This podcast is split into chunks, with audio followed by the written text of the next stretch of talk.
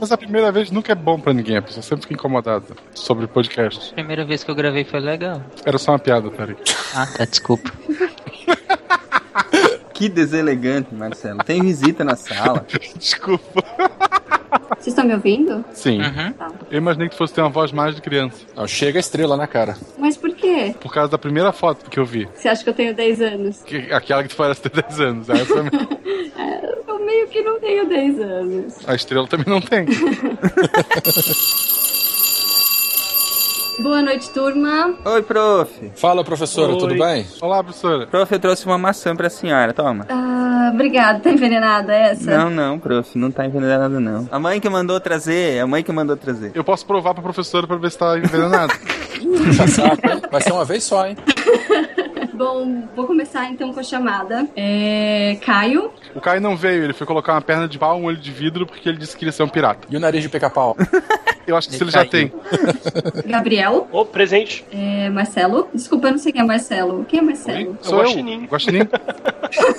Você não conhece o Guaxinim. É que ela quase não vem na aula. Ah, entendi. Tarek. Oi, sou eu. Nossa, ela acertou meu nome, gente, tá É vendo? Tarik, professor. Pessoas com intelecto superior é outra coisa. É por isso que eu sou professora, né?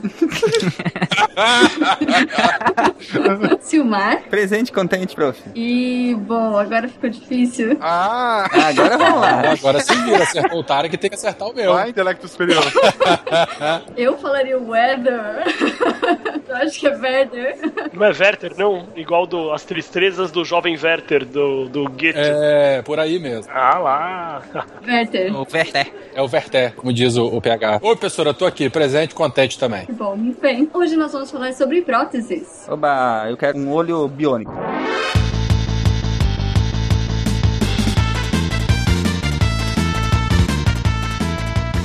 E aí pessoal, aqui é o Silmar de Chapecó, Santa Catarina e a única prótese que realmente me interessa é a substituição do meu fígado por um fígado artificial.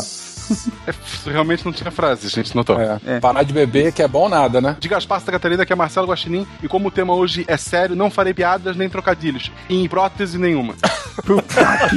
Depois ruim foi a minha, né? Conseguiu ser pior que o Silmar agora. Foi boa, cara. Desculpa, é minha vez. Ah, aqui é o Dr. Divago e se eu tivesse uma prótese, ela me traria memória. Memórias? Pra eu lembrar que é minha vez. E, gente, eu sou o Werther, de Vila Velha Espírito Santo, e eu trocaria um braço por um exoesqueleto do Homem de Ferro. Nossa, mas saiu que nem o Homem de Ferro mesmo. Oi, eu sou a Fruna e eu não faço ideia do que eu tô fazendo aqui. Como não? Você é uma das especialistas, tem que saber. É prof, ué. Não era nepotismo? Boa noite, ouvintes. Aqui é o Tarek de Anápolis e, e o que os olhos não veem, o cérebro sente. Do fantasma. Oh, muito bom. Boa, hein? Boa referência. Eu fico triste em saber que essa foi a melhor. Que bom. Vocês estão ouvindo o SciCast, o podcast sobre ciência mais divertido da internet brasileira. Science World Beach.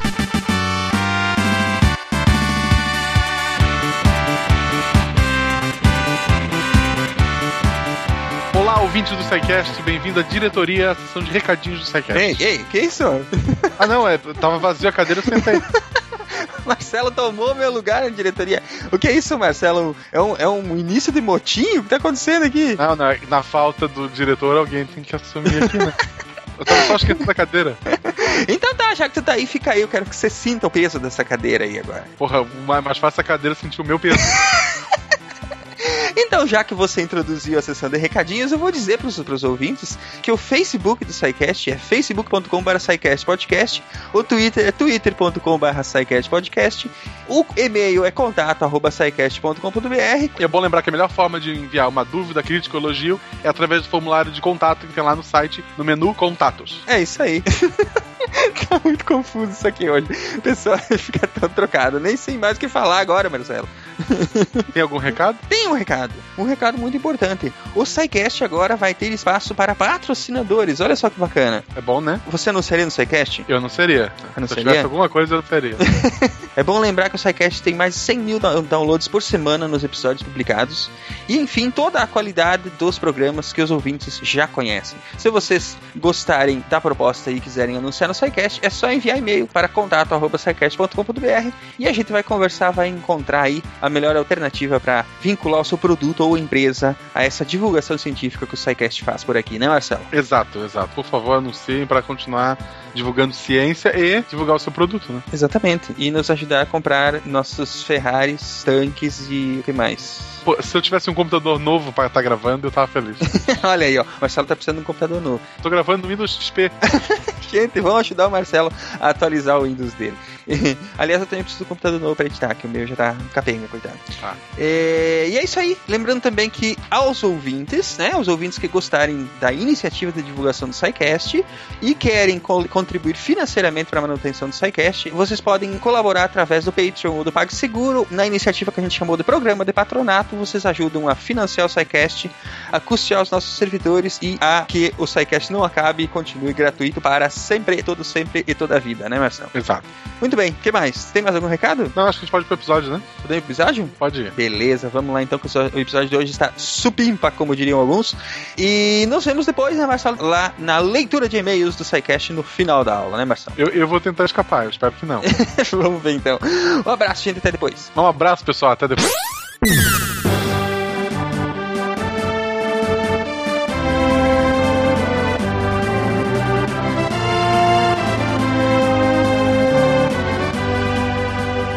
Estamos nos encaminhando para trocar todos os membros saudáveis por próteses mais eficientes? Por favor. Ué, mas precisaria trocar um membro saudável por uma prótese? Sei. Ah, a questão não é precisar. Ninguém precisa colocar silicone, a não ser reparativo. Ah, não sei não, hein? É. o silicone é mais eficiente reprodutivamente falando, Bruna? What? Ah, eu não saberia dizer isso. Doutor Divago, o silicone é mais eficiente reprodutivamente falando? Olha, eu não, não sei se tem nenhum estudo mostrando população que bota mais silicone, se tem aumento de taxa de natalidade, mas eu imagino que não. Eu acho que o pessoal que tem alta taxa de natalidade acaba sendo até a população que não tem acesso à à medicina cosmética. Mas você tá perguntando pré-reprodução ou pós-reprodução, Silmar? então. Eu gostaria de saber se, se ele ajuda a, a- a aumentar a taxa de fecundidade. entendeu? Fecundidade ou natalidade? Em populações específicas, ajuda a aumentar. Por exemplo, jogadores de futebol. Que é? Aí o valor desse estudo é bem questionável também, né? Mas tudo bem. Segundo estudos, mas a fonte, né? Carece de fontes. Não, mas é, é sério, se a pergunta é interessante porque pensa, se no futuro a gente tiver a possibilidade de ter, por exemplo, um braço que seria muito mais eficiente do que o nosso próprio braço humano, será que a gente não trocaria? Mas o que que é um braço mais eficiente que o nosso braço que já foi evoluído pra isso? Não fadiga, carrega muito mais peso, tem muito mais habilidade, entre outras coisas, não só o braço, pernas. Mas eu acho que es- estruturalmente não tem como você fazer um braço mais eficiente, né? O corpo humano é um conjunto. Você não tem como ter um membro mais. um membro hiper forte, mas ele vai se apoiar em quê? Não, ele vai se apoiar nele próprio, no em próprio mecanismo dele, entendeu? Nós, nós já temos algum- algumas próteses assim. Ele é a alavanca de Arquimedes. Ele tá apoiado em si mesmo, a gente consegue mover o universo nele. Olha, Não, mas eu entendi o que você quis dizer. É, não é não, doutor Divago? Não rola, né? Eu acho que assim, por mais que a gente desenvolva, e isso a gente não tem nem numa, num futuro próximo, uma prótese que seja inteiramente substitutiva para todas as funções do modelo orgânico do que a, gente tem, que a gente carrega, eu acho que mesmo se a gente desenvolvesse isso, ia, ia ter uma questão muito mais filosófica, muito mais perceptiva de o que é você, onde você acaba e onde começa a prótese, onde começa o seu recurso externo. Né? A gente está tão acostumado a, a lidar com a internet, por exemplo, ou o nosso celular. A gente hoje em dia a gente usa o smartphone como se fosse uma extensão. Ele é a nossa memória, ele é a nossa comunicação. A gente passa boa parte do, do dia usando ele para resolver vários problemas que a gente não conseguia resolver antes. Então é um, é um jeito de é um mini melhoramento da gente, sem dúvida. Só que você não deixaria de ser você mesmo por causa disso, eu acho. Eu acho que ter toda a questão filosófica de o quanto você ia deixar de ser você mesmo. Extrapolando a questão física, né? Que a gente usou o exemplo do braço e das pernas. Mas, por exemplo, um olho. Um olho com capacidade de zoom, por exemplo. Capacidade de, de gravação, o que seja, igual naquela série Black Mirror. Mas um, um olho muito mais potente do que o nosso, muito mais eficiente do que o nosso, entendeu? É esse tipo de, de questionamento que eu tô fazendo. Eu entendo. Esse questionamento é bem explorado, por exemplo, no jogo, no, no Deus Ex, né? É uma série de jogos que você tem toda a questão do melhoramento humano. O seu personagem, inclusive, é uma pessoa que foi melhorada contra a vontade dele, né? Ele não queria ser um melhorado e ele sofre com essa maldição de ser um melhorado. Ele, ele mesmo fala isso várias vezes durante o jogo. E no jogo você enfrenta vários grupos é, extremistas que são completamente contra o melhoramento humano, o uso de prótese para melhoramento humano. Então, até nessa, nessa ficção que a gente tem em que existe esse material, essa prótese completamente substitutiva, essa questão do quanto a humanidade vai rejeitar o melhoramento vai se dividir no fim das contas. Vai ter um grupo de pessoas que gosta e que acha interessante, e tem um grupo de pessoas que vai achar isso algo menos humano, algo, algo que não deve ser feito, né? Esses grupos de rejeição aparecem também na, naquela série, não sei se você já viu, Extent, que é com a Halle Berry, eu acho. Lá também tem as, várias pessoas têm próteses muito eficientes, e tem um grupo de, de pessoas mais radicais que são totalmente contra essas próteses. E eles acabam faz, fazendo alguns atentados contra essas pessoas que têm próteses. A gente hoje tem isso, por exemplo, a corrida. A gente já tem uma prótese que o cara consegue correr mais rápido do que um corredor, não tem um esquema desse? Sim, tem. É, e não vejo ninguém voluntariamente cortando as pernas para correr mais rápido com aquilo. Mas é porque o único propósito da perna não é correr, né? Também tem isso. A perna não serve só para você correr. É, mas eu trocaria um braço para ter um exoesqueleto legal, assim. Se fosse do Homem de Ferro, eu faria. E você pararia de sentir sua mão? Você pararia de sentir calor ou frio com a sua mão? Você pararia de segurar a mão da tua namorada ou fazer carinho no, no teu cachorro com essa mão e sentir, ter esse feedback sensitivo? Meu amigo, eu tenho outra mão e eu ia poder voar. Então, mas aí você tá fazendo também um questionamento de uma coisa que te tira a imagem mental de um ser humano. Mas e coisas mais sutis, igual eu falei, por exemplo, do olho. O olho humano do biônico. Será que não, não, não seria válido? As pessoas não trocariam? Eu tenho um amigo que tem um olho de vidro, as pessoas olham para ele do mesmo jeito. não é tão. Não, é isso que eu tô falando. Quando você não tem essa característica de biônico, quando a, a, imagem que te passa socialmente ainda é de um ser humano normal, por que não trocar? Entendeu? Por, por exemplo, porque eu não tô falando que eu trocaria, estou falando assim, por que não trocar um olho saudável por um olho biônico muito mais eficiente? Se eu fosse usar um olho, bio, um olho de vidro, eu usaria o olho de tandem. é um questionamento quase metafísico esse daí, né? Por que, que a pessoa não faria um melhoramento dela mesma se ela tivesse oportunidade, se fosse imperceptível? Só que é interessante também o que você questionou, né? Até que ponto a gente nos como humanos? É, a gente vê bastante isso na cirurgia plástica hoje em dia, que é uma das coisas que a gente faz que consegue ter um melhoramento que é pouco percebido pelos outros, mas é muito percebido às vezes pelo paciente. É característico um ou outro caso de cirurgia de, de mudança de proporções faciais, a pessoa é insatisfeita com a forma do nariz, ou com a forma da maxila, ou com a boca, e faz cirurgia com uma modificação, às vezes não muito grande, mas que muda a, a própria percepção da pessoa, muda a própria autoimagem da pessoa. A pessoa relata que se olha no espelho e não se reconhece. Então, às vezes, eu sei que isso é uma modificação de forma, né? Que a gente tá tentando discutir modificação de função, mas modificação de função perfeita a gente ainda não tem um exemplo. Agora, essa modificação de forma, um estranho que não conhece essa pessoa vai achar ela normal, às vezes até mais simétrica, mais bonita do que ela era antes. Mas a própria paciente já aconteceu de relatar que ela se estranha se olhando no espelho, ela não se reconhece, ela não se percebe como ela mesma. Mas, mas isso é questão de tempo, né? Porque com o tempo a pessoa acaba acostumando. Na verdade, é bem discutível isso. Acredita-se que não. Acredita-se que a autoimagem da pessoa não é algo que você consegue mudar com algum tempo depois. É uma, algo que você vai. Uhum. Mas com terapia, talvez. Daí a gente vai estar tá tratando uma doença que a gente criou, né? é, exatamente. Não tô dizendo que essa pessoa não deva fazer terapia, deve fazer terapia sem dúvida. Só que vamos não fazer ela precisar de terapia no uhum. começo. Vamos conversar. Porque então se ela fizesse terapia antes de operar o nariz e aceitasse um pouco melhor uma modificação menor. É para não precisar ter que operar o nariz, né? Ela se aceitar primeiro, né? Ou até fazer uma cirurgia menor. Ou até fazer uma cirurgia menor. Mas às vezes a pessoa faz uma, uma cirurgia que modifica tanto a estrutura facial que a pessoa passa a não se reconhecer. Se a pessoa faz uma cirurgia menor, uma cirurgia que, em vez de modificar completamente a aparência dela, modifica discretamente, a pessoa consegue aceitar um pouco melhor, entendeu? Mas tudo isso é uma linha bem tênue na hora que você está operando um paciente em cirurgia plástica. É o caso de tatuagem, do cara que, por exemplo, eu tenho um amigo que enjoa da tatuagem que ele fez na, na, na perna. Ele disse que sentava no banheiro e ficava olhando lá a estrela que ele tinha colocado. Espero que não seja por causa da nossa estrela. E daí uma hora ele se cansou, ele desenhou um fogo e não sei o que. Tipo, ele foi enjoando daquilo que, que ele via todo dia. Será que não é um negócio parecido? Pois é. A pessoa entra numa loucura de querer mudar, de, sei lá, já que eu mudei, vou mudar de novo e de novo. E se você for parar pra pensar, você não vê um caso de uma pessoa que enjoou da perna normal dela, que não tinha tatuagem, que não tinha marca nenhuma. Ela não, não enjoa disso, né? Por mais que essa vida inteira com isso. Verdade. E a população que não tem modificações, que não tem a tatuagem, que não tem a cirurgia plástica, que não tem uma prótese, essa é uma pessoa que é uma, é uma população muito maior. Deveria ser até mais frequente a gente ver pessoa que enjoa do próprio braço, enjoa da própria perna, mas a gente não vê.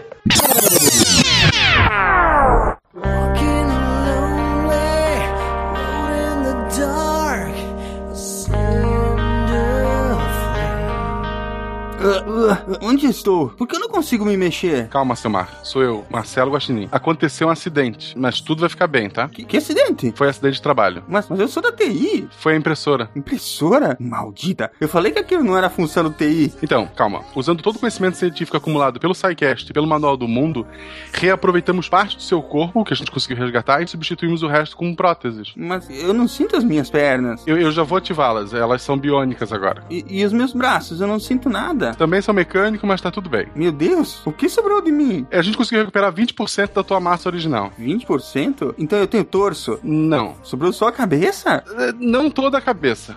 E aquilo que importa? Então, colocamos uma prótese bem bacana, ela toca Barry White quando ativada, tem luzes. Hum, parece legal. Mas os 20% recuperados, o, o que eu tenho de humano? Bem, é, recuperamos o seu nariz.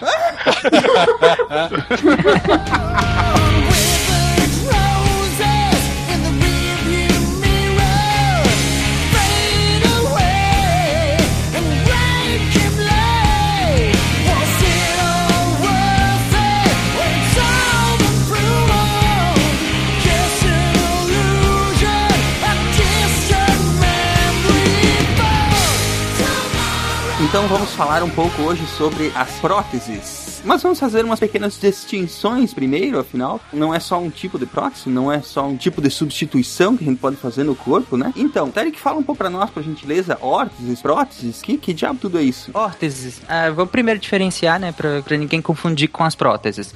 As órteses são basicamente dispositivos permanentes ou transitórios que ela, ela é utilizada basicamente para auxiliar as funções de um membro, de um órgão ou de um tecido, para evitar deformidades ou compensar insuficiências desses membros, né, que ainda são funcionais.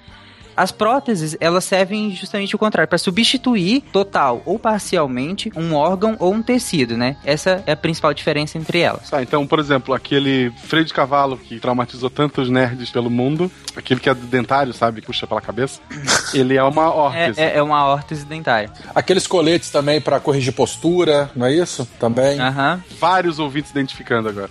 Vem cá, uma bengala é uma órtese? É sério, não, não tô zoando, não. Sim, ela, no sentido de auxiliar a função de um membro, sim. Mas pra ser uma órtese não tem que estar agarrada no corpo? Não tem que estar fixa, agarrada? Não, Não, não necessariamente? acredito que não necessariamente. Óculos pode ser? Óculos vale? A prótese externa ou prótese não implantada conta como bengala, colete, colar cervical, óculos, aparelho auditivo, são todas as próteses externas.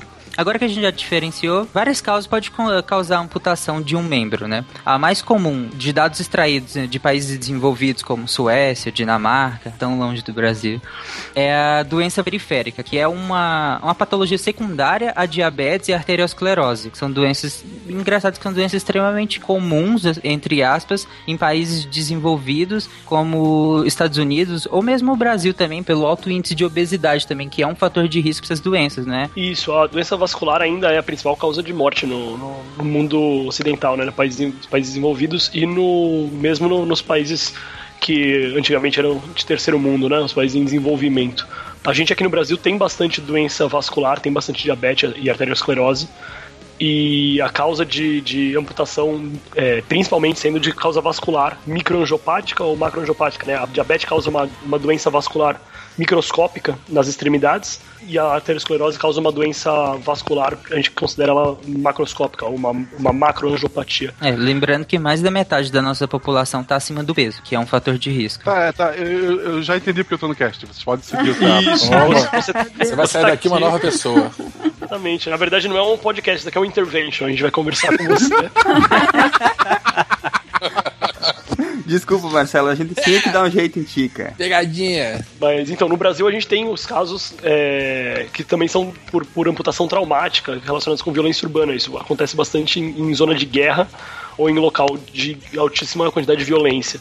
Ainda assim é uma causa razoavelmente rara, né? No, no cotidiano, no, no, no, no dia a dia, quando a gente vê uma amputação ou quando a gente vê uma, uma aplicação de prótese de correção por amputação, geralmente é por causa de doença vascular também aqui no Brasil.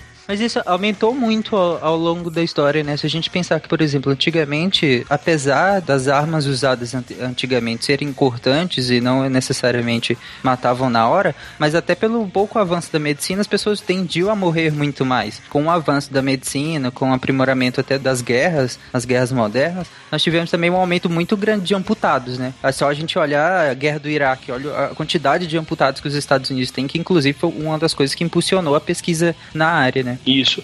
E a gente também tem no meio termo, antes da guerra do Iraque, a gente teve bastante problema com mina terrestre, né? Que eram desenvolvidas não para matar mas para mutilar. Uhum. Então você tinha muita gente que era mutilada em guerra porque percebeu-se que o, o, ferido em guerra, o, o, mutilado, ele onera muito mais o exército inimigo do que uma baixa apenas. Sim. Que o, o ferido ele tem que ser removido, ele tem que ser operado, ele tem que ser reabilitado, ele vai voltar para casa. Isso tudo tem um efeito para moral de guerra muito pior do que uma pessoa que é morta em combate. Não, e não só isso também, né? Porque um ferido você precisa de pelo menos mais uma pessoa para removê-lo, né? Do campo de batalha. Isso, ou às vezes duas. A gente considera duas. Às vezes três, dependendo do tamanho do indivíduo.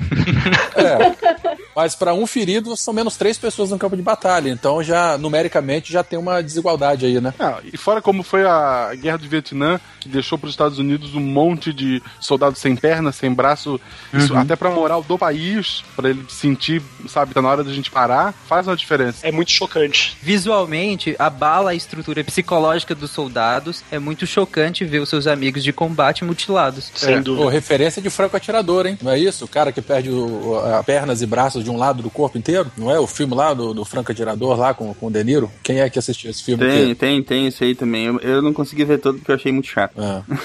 Fraco. Pô, mas eu ainda não vi esse filme, cara. Eu gosto de filme de, de franco atirador, eu gosto de filme de sniper. Tu viu o Sniper americano? Ah, não, esse eu não vi. Isso é bom também. Foi, é bem panfletário, mas é legal. Pois é, esse, esse eu não vi porque eu ouvi falar tão mal da parte política dele que eu acabei. Ah, pulando. mas vai, vai ver só pelos tiros. É, é, isso aí. É, é um, vai ver não, pelo assim, tiro. Vai ver aqui, É um jogo FPS, cara. É, vai, ver, vai ver nesse, nesse naipe aí. Vai ver pornô pela história? Não vai.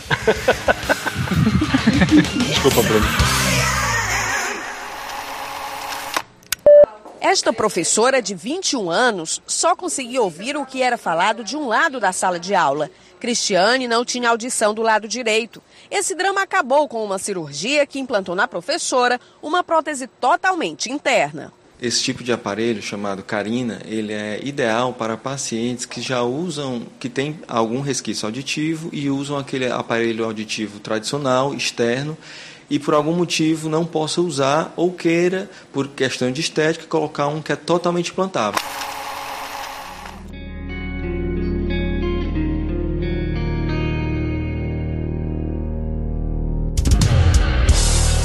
O Dival tinha falado do trânsito no Brasil, da violência urbana.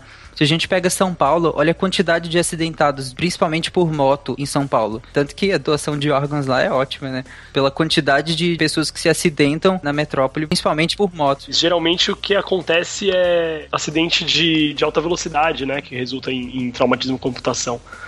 O motoqueiro é uma vítima potencial porque ele tá do lado de fora do veículo dele, né? Ele tá exposto ao, ao meio. Mas, mesmo assim, a gente vê pouco caso de, de amputação traumática. Eu mesmo no pronto-socorro não me lembro da última vez que eu vi uma amputação traumática você pode ver em pronto-socorro, às vezes é um membro que chega com viabilidade comprometida. Daí a gente vai tentar trabalhar o máximo possível para preservar o membro. E quem sabe, posteriormente, ele até acaba evoluindo para amputação. Mas é difícil ver a, a, a, chamada amputação traumática mesmo, que a pessoa chegar sem o membro, o membro ficar no local, o membro ser trazido à parte, separado da pessoa. Isso é bem, bem incomum. Mas em menor escala, por exemplo, o perda de dentes, por exemplo, é considerada amputação? Não, não, não conta não. como amputação. Não. não, conta como fratura de, de, de dente, né? E uhum. Daí é corrigido com prótese também, mas ia estragar a estatística também, se for pensar nisso, né? é, e, e, inclusive, essa é um tipo de, de prótese que as pessoas chegam a tirar os dentes saudáveis para colocar prótese. Exatamente, tem, tem isso, isso também. tem muito. Mas é socialmente bem discutível, né? Tem grupos sociais que são contrários a fazer isso e acham uhum. isso bem estranho. É tipo o pessoal fora do garimpo. Pessoal fora do garimpo, pessoal fora do, do mundo dos rappers dos Estados Unidos né? Que tentam botar aquele monte de dente prateado, dente De com- ouro. de ouro, dente escrito o nome do álbum que o cara tá lançando, entendeu? Não tem.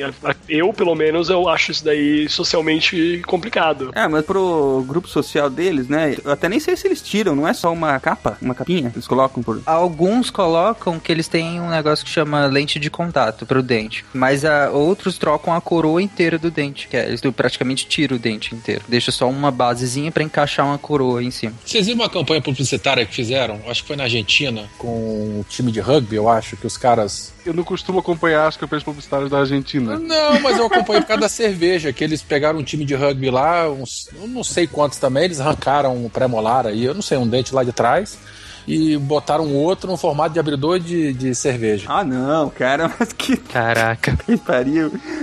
É, é ir muito longe, cara. Outra causa de reputação que a gente. que é pouca, ah, ah, num, num todo, é ataque de animais, né? Brincar com tigre no zoológico.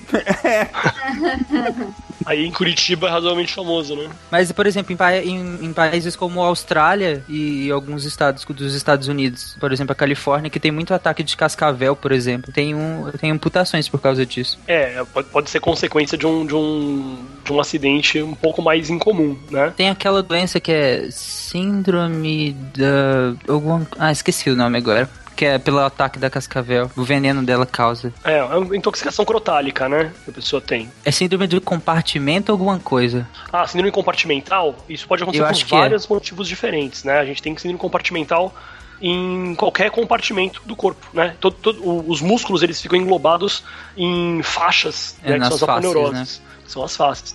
Se você aumenta o volume do músculo, ele não tem pra onde escapar, porque essa face ela é completamente justa e ela não tem buracos escapatórias pros lados.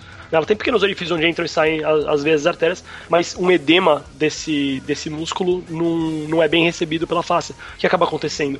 Esse aumento da pressão impede o sangue de chegar nesse desse local adiante. Então a pessoa começa a ter Necrose. uma necrose, uma isquemia ah, distal a- a- ao aumento da pressão. A gente chama isso de síndrome compartimental. O tratamento é um pouco é, um pouco mais chocante, mas ele tem uma resposta muito boa, que é simplesmente você cortar aberto a, a face da pessoa. Você deixa aquele músculo aberto, Uhum. diminui a pressão e a circulação dá conta do, do de suprir a, a falta que ela tá fazendo mais pra frente. A pessoa depois vai receber antibiótico. Muitas vezes a pessoa evolui bem. Eu tenho um colega de trabalho que teve uma síndrome compartimental por um problema que ele teve uma intoxicação e ele precisou fazer esse tipo de procedimento no- nos braços. Ele Mas ficou é o só quê? com a Tipo uma cicatriz sangria depois. mesmo? Não, não, é um corte aberto, é uma, é uma talhada gigante que leva. É como que- se fosse acompanha- liberar a pressão, assim. Ah, Só- entendi. é como se fosse uma salsicha que você, co- você cozinhou demais na água, e daí você pega e passa uma faca do lado dela e ela abre. Sim, sim. De, porque a pressão bem é parecido.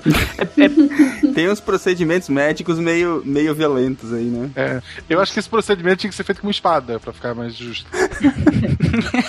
tem um instrumento para amputação que é uma espada. Pô, perfeito. Em falar em espada e amputação, é, eu, eu vi a notícia hoje que a Arábia Saudita abriu com, tipo concurso pra carrasco.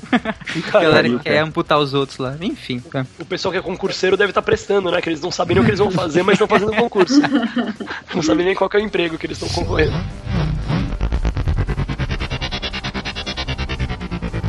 O que eu ia falar agora é do membro fantasma. A dor fantasma, que no caso do membro amputado, ela é mais comum, né? Isso, é, é a dor pela amputação, né? Se você não tivesse amputado e a pessoa tivesse só operado a perna, ela ia ter bastante dor também. É por causa do, do, do, do estímulo pro nervo que a pessoa teve. Mas a síndrome do membro fantasma em si, ela é coisa de você chamar teu colega e falar, ô, você já viu uma síndrome do membro fantasma? Tem um aqui, cara, vamos ver, não, puta, vamos, vamos publicar isso daí, porque é interessante. Pra fazer uma nota e publicar, né? Isso é pra você mostrar, olha, nesse caso aconteceu. Não, não é ultra raro, não é um negócio absurdamente raro, mas comum certamente não é. Não, não é coisa de 80 por. Ó, nem 20%, nem 10% das pessoas que fazem amputação refere dor de membro fantasma, pelo Então não é, menos. não é raro, mas gera látis, é isso? É, é incomum, vamos dizer que é incomum. Essa dor, ou mesmo, ou mesmo a sensação do membro fantasma quando ocorre, que é raro, né? Esses complicadores da amputação, eles entram no quadro que nós estaríamos num quadro em que é aconselhado, no caso, a pessoa a procurar um- uma prótese, é isso ou é, de vago? Bom, o tratamento da, da dor fantasma, por ser uma, uma, uma infecção razoavelmente incomum, ela é, não é muito bem definido. O tratamento com uso de prótese é, geralmente melhora a percepção da pessoa, a aceitação da pessoa, a sensação a, do membro não existente. E psicoterapia também, extremamente importante. O uso de, de analgésico dissociativo pode ajudar. É, tem, tem vários tratamentos diferentes para tentar melhorar a percepção da pessoa da falta do membro. É, para os ouvintes que, que não têm familiaridade com, com o termo, né, a sensação fantasma, ela é muito bizarra porque a pessoa, ela realmente acha que o membro ainda está lá. Então, por exemplo, às vezes tem amputações de, de pernas e a pessoa que tem essa condição, ela acha tanto que o membro está que ela tenta andar e cai, porque de fato não está lá. É muito bizarro, né? É, a pessoa, ela, ela age por impulso e acaba tentando pisar na perna, mas se você perguntar para ela, ela sabe te dizer que a perna está amputada, não, não é uma síndrome psiquiátrica. É, ela tem consciência, mas ela ainda sente, ela sente coceira, ela às vezes se ela agir por impulso, na, levantar de, de, de vez e não parar para pensar, ela pode cair porque ela ainda acha que ainda tem o membro, não que ela ache que tem o membro, mas ela, inconscientemente ela acha que ainda tem. Tem um episódio do House que ele usa um espelho, não tem um esquema desse? Isso, é, é uma, é um evento que é razoavelmente descrito, né, pra pessoa ter uma melhor, para lidar melhor com a percepção da falta do membro o uso do espelho acaba dando pelo menos um feedback visual para aquilo que a pessoa está tendo uma confusão no estímulo é, nervoso que está chegando no cérebro. A falta do membro não é algo que o cérebro está preparado para lidar, né? Quando você simplesmente tira aquele membro da pessoa, o, os nervos que deveriam ir para lá passam a não enviar informações de maneira adequada, passam a enviar informação ou de estímulo contínuo ou de falta de estímulo o tempo todo. E são todas é, é, sensações que o cérebro não está preparado para lidar. Por, por mais que seu braço seja parado, apoiado em alguma coisa, o, os seus nervos estão mandando estímulos diferentes pro seu cérebro o tempo todo. E o seu cérebro está modulando isso para você não perceber seu braço o tempo todo, se você ficar distraído pelo seu braço e não ia conseguir falar sobre síndrome de membro fantasma, por exemplo. É, essas coisas de, de, de, de, estímulos diferentes, olha, se a gente pensar, por exemplo, quando você está num carro, tá tentando ler, você fica enjoado justamente porque o cérebro tá.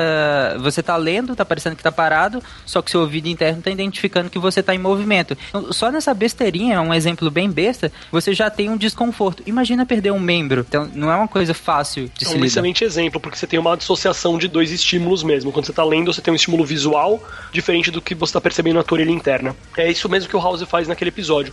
Ele tenta associar a percepção que a pessoa tem do membro que não está lá com um estímulo visual, né? Pra pessoa ter uma tolerância melhor do, do que da, da falta do membro. Tá, eu, eu queria, antes da gente avançar e falar do histórico, eu, eu queria é, definir, por exemplo, o que que levaria, por exemplo, as pessoas a terem a necessidade de prótese, além da parte, bom, é, tudo, né? Até a parte psicológica e, e enfim, a, os motivos médicos que levariam isso, porque também tem pessoas que não, que optam por não protetizar, né? Isso, tem, tem gente que opta por protetizar, tem gente que opta por não protetizar, e no fim das contas isso acaba ficando bem a critério do paciente, né? O que a gente faz é a gente oferece para a pessoa as opções. Mas o que, o que, que, quais são os motivos médicos assim que mais comuns que levariam à necessidade de uma prótese? A amputação de membro, né? Se a pessoa tem uma amputação, por exemplo, de perna, do terço distal da perna, a pessoa ainda tem uma condição muito boa para ser reabilitada, se a pessoa tiver uma, uma condição clínica muito boa, às vezes a pessoa não deambular, a pessoa ficar sem andar, é algo muito prejudicial para a saúde dela. Então a gente vai ter um estímulo maior para protetizar essa pessoa, para essa pessoa voltar a caminhar,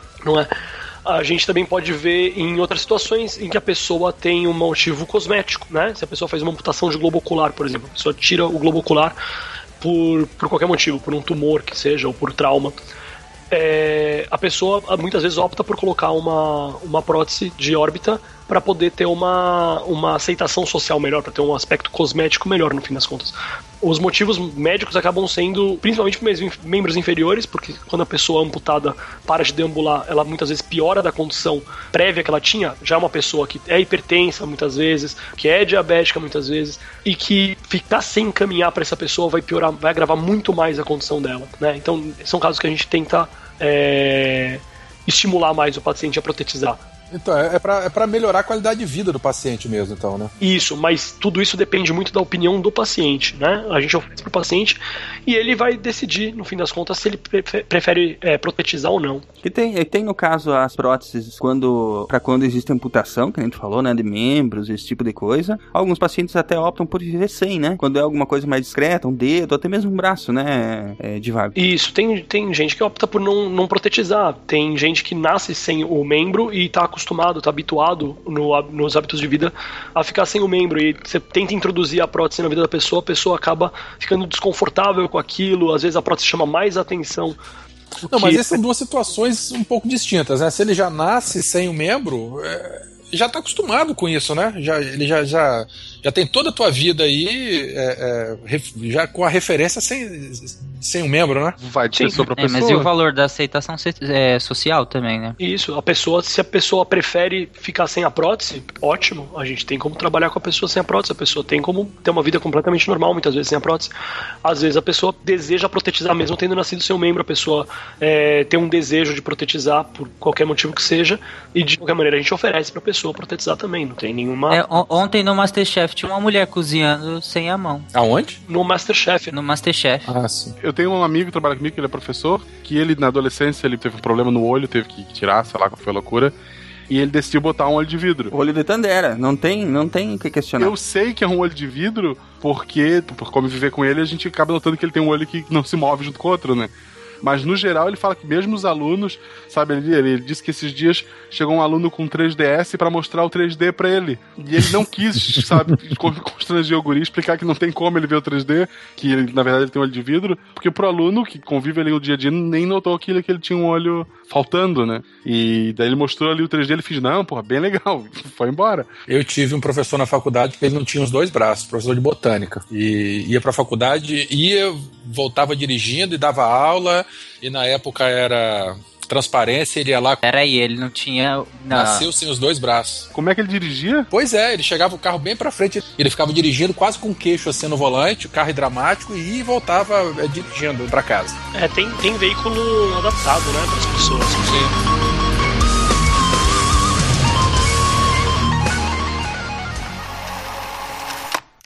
Uma cirurgia até então inédita no Brasil foi realizada pela primeira vez em Londrina. Até agora, dois pacientes receberam a prótese de tornozelo, importada da Alemanha. Alívio e esperança para quem sofre com a artrose. Foram 23 anos de muita dor. A artrose a acompanhava desde os 26, quando sofreu um acidente grave de carro. O tornozelo inteiro teve que ser reconstruído. Ah, limitou em várias coisas, né? Me limitou no andar, né? As dores constantes, porque cada passo que você dava vinha dor, né? E me limitou na vida.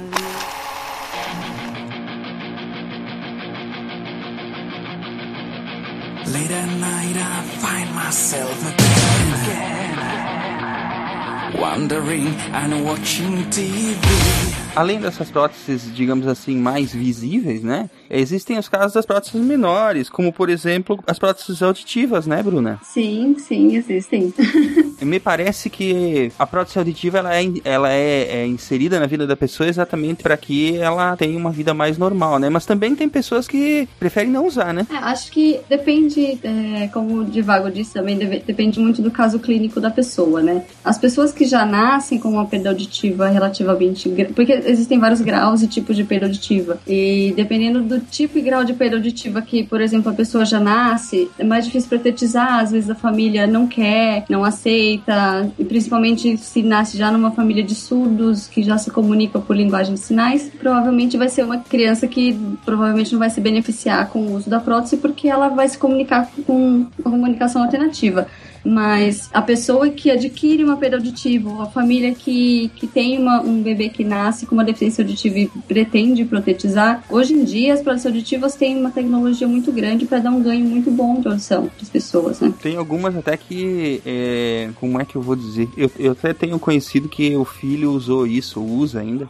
feito uma cirurgia para colocar no próprio cérebro, né? Ou, coisa que, eu, que, que vale a isso. Então, existem dois tipos de implante, na verdade, né? Que, que você consegue colocar na criança e isso depende também do tipo de perda auditiva. Se ela tiver uma perda neural, a gente tem um implante de tronco encefálico, que são São eletrodos. Isso, exatamente. É esse, esse que ele usou. São posicionados no tronco, mas o mais comum é, e que tem sido amplamente utilizado hoje em dia, principalmente para perioditiva mais profunda, que é o implante coclear, né? Que aí a pessoa tem que ter o, o nervo intacto, mas aí ela tem um problema no, na orelha interna, e aí a orelha interna vai ser substituída por esses eletrodos que feitos feitamente, é, obviamente, e que eles, eles eletrodos vão ser ativados. Ele também usa um aparelho auditivo e o eletrodo é ficcionado no dentro da, da cóclea, né? Que é o, o a orelha interna. Mas é aquela questão que tem algumas pessoas que defendem, por assim dizer, que a pessoa que nasce com problema auditivo, por exemplo, ela pode ter uma vida normal sem próteses e são até meio contra, assim, as pessoas apelarem para esse tipo de cirurgia mais agressiva para recuperar a audição. É, existe uma, uma comunidade dos que, que defende a linguagem de sinais. Né? Eles são muito pró-linguagem de sinais, eles têm uma comunicação própria, é um, um, jeito de alfabetização próprio. E tem pais que até ficam tristes quando os filhos nascem ouvintes, né? Se eles são deficientes auditivos. Porque é difícil para eles se comunicarem com a criança, né? Uhum. É, mas se a criança acaba nascendo surda por genética ou por qualquer outro motivo, às vezes eles. Uh, a maioria desses pais, na verdade, opta pela comunicação alternativa mesmo. Porque uhum. o processo cirúrgico, o processo de terapêutico para introdução da. Da audição, né? É, é isso. Da, ou da prótese auditiva ou do implante coclear é um processo demorado, exige muita paciência, exige também é, tem muito gasto. Então, tem pai que acaba optando mesmo pela comunicação alternativa, dependendo do grau e auditivo da criança, né? Foi. Mas até que ponto essa introdução do implante é mais para satisfazer os pais do que a criança? Quando os pais são normais e a criança tem a, tem a deficiência auditiva? Então, aí normalmente os pais acabam optando pela, pela protetização, né? Principalmente pela, pela comunicação deles com a criança. Mas acho que a experiência que eu tenho são de pacientes do SUS, né? São pacientes que não têm uma condição financeira muito boa, então tem pais que acabam optando por não protetizar a criança pelo gasto que, que isso vai gerar. Mas normalmente a vontade dos pais é sim protetizar, é sim passar pelo, pelo caminho da alfabetização e oralização da criança. Uhum. É, e também é, acho que tem que ter um acompanhamento com esses pais que têm essa deficiência e não querem que o filho tenha esse implante, porque, querendo ou não, é um tipo de limitação, né? Tá, se ele cresce nesse meio e se ele vive nesse contexto de que as pessoas também eh, se comunicam assim, tudo bem, mas você não garante que ele vai viver a vida inteira nesse meio, ou, ou ele mesmo queira viver nesse meio, também tem esse essa questão. Então eu acho que seria prudente colocar. É, na verdade, a criança pode escolher depois, né? Criança ou jovem. O problema é que já se perdeu muita informação auditiva ao longo do processo. Quanto mais novo, mais fácil de assimilar tanto o, o contexto de linguagem de sinais quanto o contexto de, de, da linguagem normal, por assim dizer. Ô, Bruna, você já teve caso de, de pacientes mais velhos, assim, que colocaram o implante? E, e como é que foi a recuperação disso? E... É tão pior assim mesmo? Isso, vai depender do caso, assim. Primeiro, se a criança já nasceu surda. E segundo, se a criança adquiriu a surdez depois de ter adquirido a fala, né? Aí são casos totalmente diferentes. Se a criança já nasceu surda e ela vai receber a prótese auditiva numa idade avançada, o processo terapêutico e de adaptação da, tanto da prótese quanto da, da oralização é muito complicado. Comprometido, né? É, fica muito comprometido. A fala vai ficar comprometida porque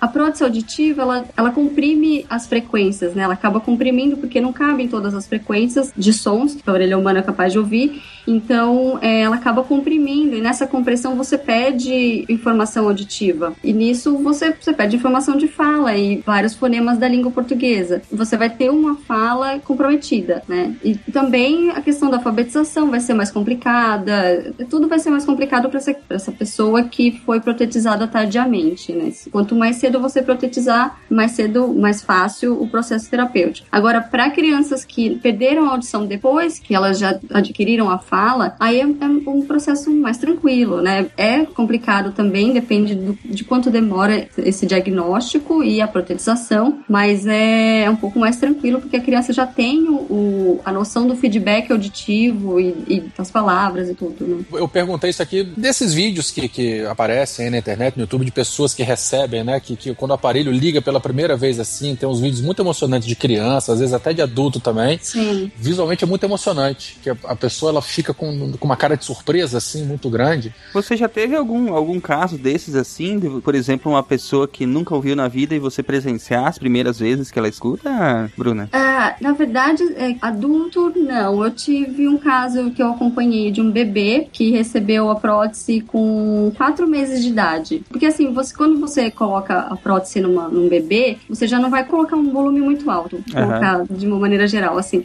porque é muita informação auditiva, é muito barulho o tempo todo. Então, para a criança não, não ficar. Ela acostumar devagarzinho, né? É, porque a criança acaba ficando mais nervosa, aquilo incomoda, porque até então ela não ouvia, né? Então, é, é muita informação. Então, você vai aumentando o volume da prótese aos poucos e, e vai tentando acostumar a criança e quando chegou num volume razoável, que ele tava ouvindo a, a voz da mãe, foi engraçado porque ele começou a dar risada, assim, sabe? Ele tava no colo da mãe, ah, claro, a mãe começou a chorar, e ele ria, ria, ria, aquela risada gostosinha, assim, sabe? Como se estivessem fazendo cócegas no, no cérebro dele.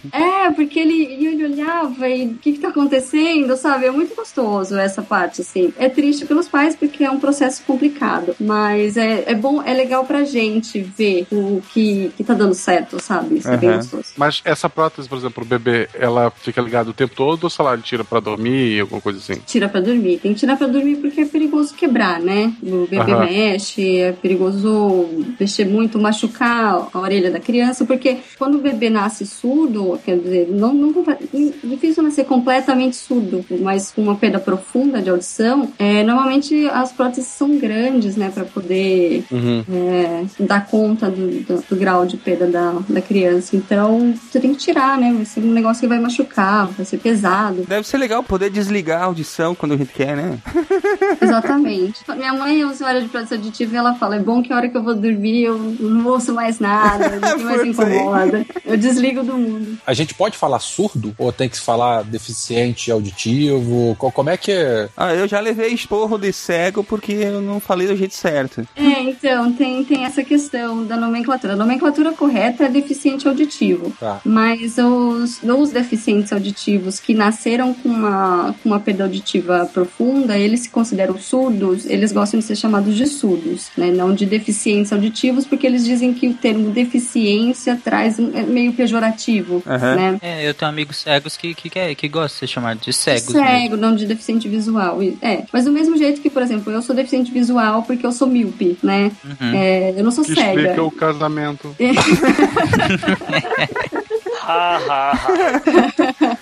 Então, eu não sou cega, entendeu? Então, do, do mesmo jeito que eu tenho um grau de deficiência visual, algumas pessoas têm graus de deficiência auditiva. Então, eles não podem ser considerados surdos, porque eles não são Entendi. completamente É, surdos. e entendeu? lembrar que, principalmente os mais antigos, tem aquele negócio, ah, ele é surdo mudo. Não, assim, muitos não falam porque simplesmente nunca ouviram ah, ninguém falando pra aprender. A maioria das Exatamente. pessoas é um dos dois, né? É, a pessoa ser surda muda, ela tem que ter um azar muito grande, É. né?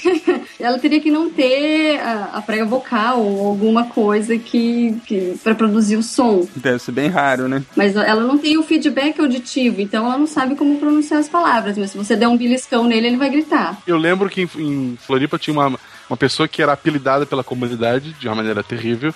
Ah, é a Mudinha. E a Mudinha andava assim, ela tinha outros problemas e tal, mas assim, ela volta e meia ela se revoltava e ela começava a gritar. E me, É. sabe, eu achava estranho assim, como assim a Mudinha grita? Mas é porque o problema dela era auditivo, as pessoas só não, não entendiam isso, né? Ela não escutava, por isso ela não sabia reproduzir as palavras. A família Exatamente. nunca, nunca cuidou muito bem dela, já era uma senhora, né? Mas a família sempre foi. Antigamente tinha aquela ideia de, ah, uma pessoa com problema. Tem gente que é, que é diagnosticada, ah, ela tem um problema, sei lá, de desenvolvimento, e a pessoa só é surda, ela não tá se desenvolvendo porque ela não tá tendo o estímulo que ela precisa, né? Exatamente, exatamente.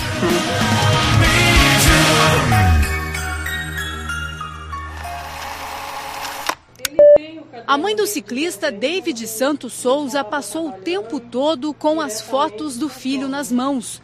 Ela disse que quase não dorme, que não vai ao trabalho e que não sente raiva do motorista que atropelou o filho. Comovido com a história de David, seu Nelson, dono de uma loja de próteses, resolveu fazer uma doação para o limpador de vidros. Nós vamos colocar o que é de melhor para dar- restabelecer a cidadania desse rapaz novamente. E nós vamos ajudar fazendo a prótese dele, é o, que- é o- é o mínimo que podemos fazer.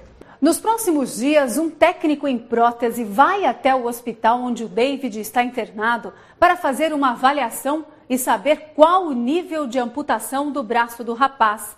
A partir desta análise, uma prótese será confeccionada especialmente para ele.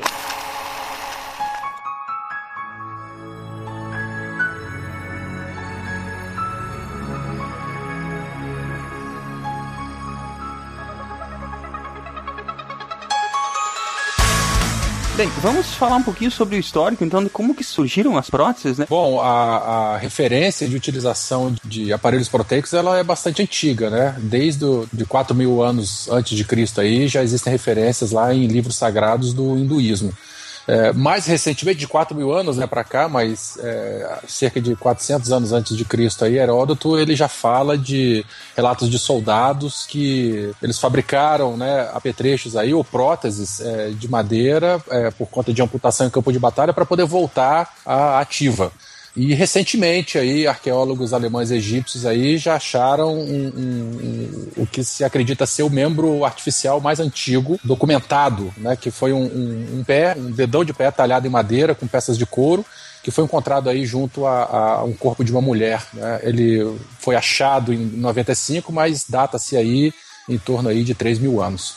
É só um adendo, o Heródoto, como todo mundo sabe, é uma pessoa muito confiável, muito concisa nas suas histórias. Isso. Mas Mas é, é, a história de, que, que ele conta é que um cara que ele foi condenado à morte, né, pelos espartanos, e aí ele foi aprisionado e ele cortou o próprio acho, pé. Aí ele cortou o próprio pé para fugir. Aí ele cortou, fugiu, fez uma prótese para conseguir fugir, só que aí ele foi capturado de novo e foi morto. Fim.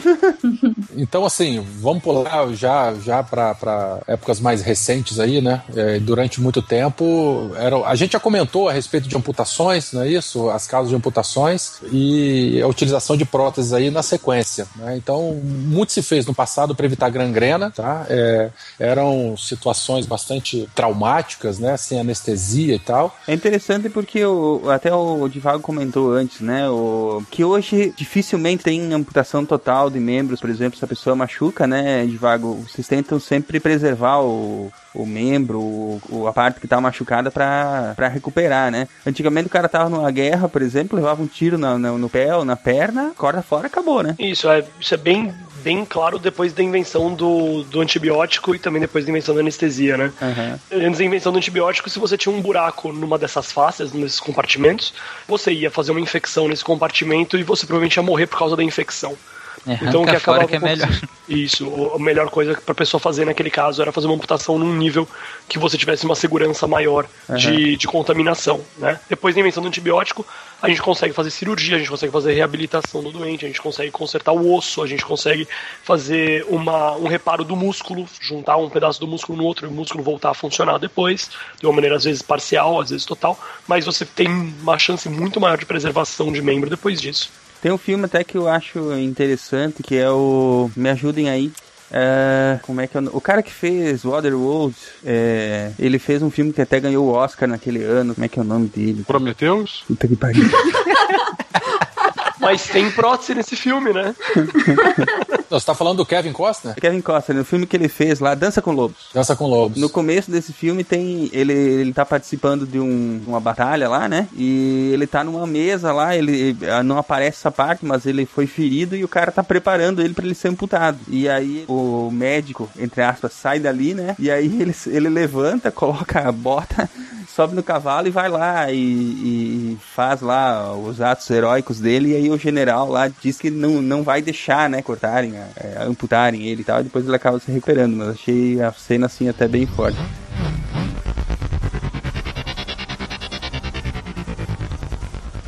Bom, depois da Segunda Guerra Mundial, ao mesmo tempo que as guerras né, são esse desastre humano, mas a tecnologia avança bastante durante a época das guerras. Né? Tanto a indústria bélica, enfim, mas a, a medicina também avança bastante. E depois, logo aí da Segunda Guerra, a tecnologia avançou e já começou a ter produção de, de peças, de componentes pré-fabricados. Então isso agilizou ainda mais a confecção, a elaboração de próteses E, e sim, já, já se podia comprar membros, né? Substitui, substituição de membros aí já é, prontos, assim, né? Tornando mais fácil e mais acessível aí a, a, a quem necessita, né? Quem precisava.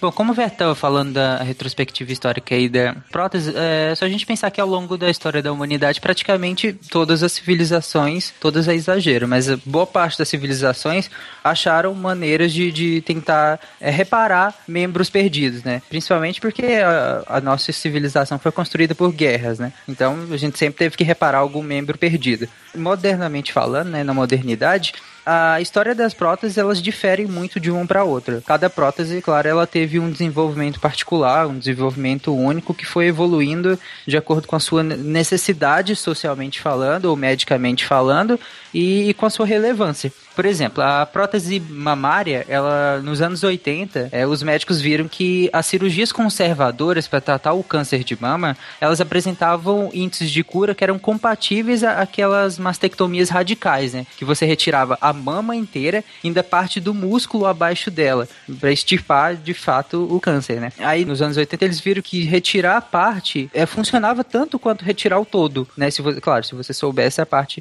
exata de, de tirar. Sabendo que cortar dava. É isso, exatamente. Inclusive tem até um bisturi que eu não sei a, a quantas anda, que ele ia cortando, cauterizando e analisando a fumaça que, que saía, né, a, a, os resíduos que saía, eles iam, ele ia analisando e vendo aonde era para parar de cortar. Enfim.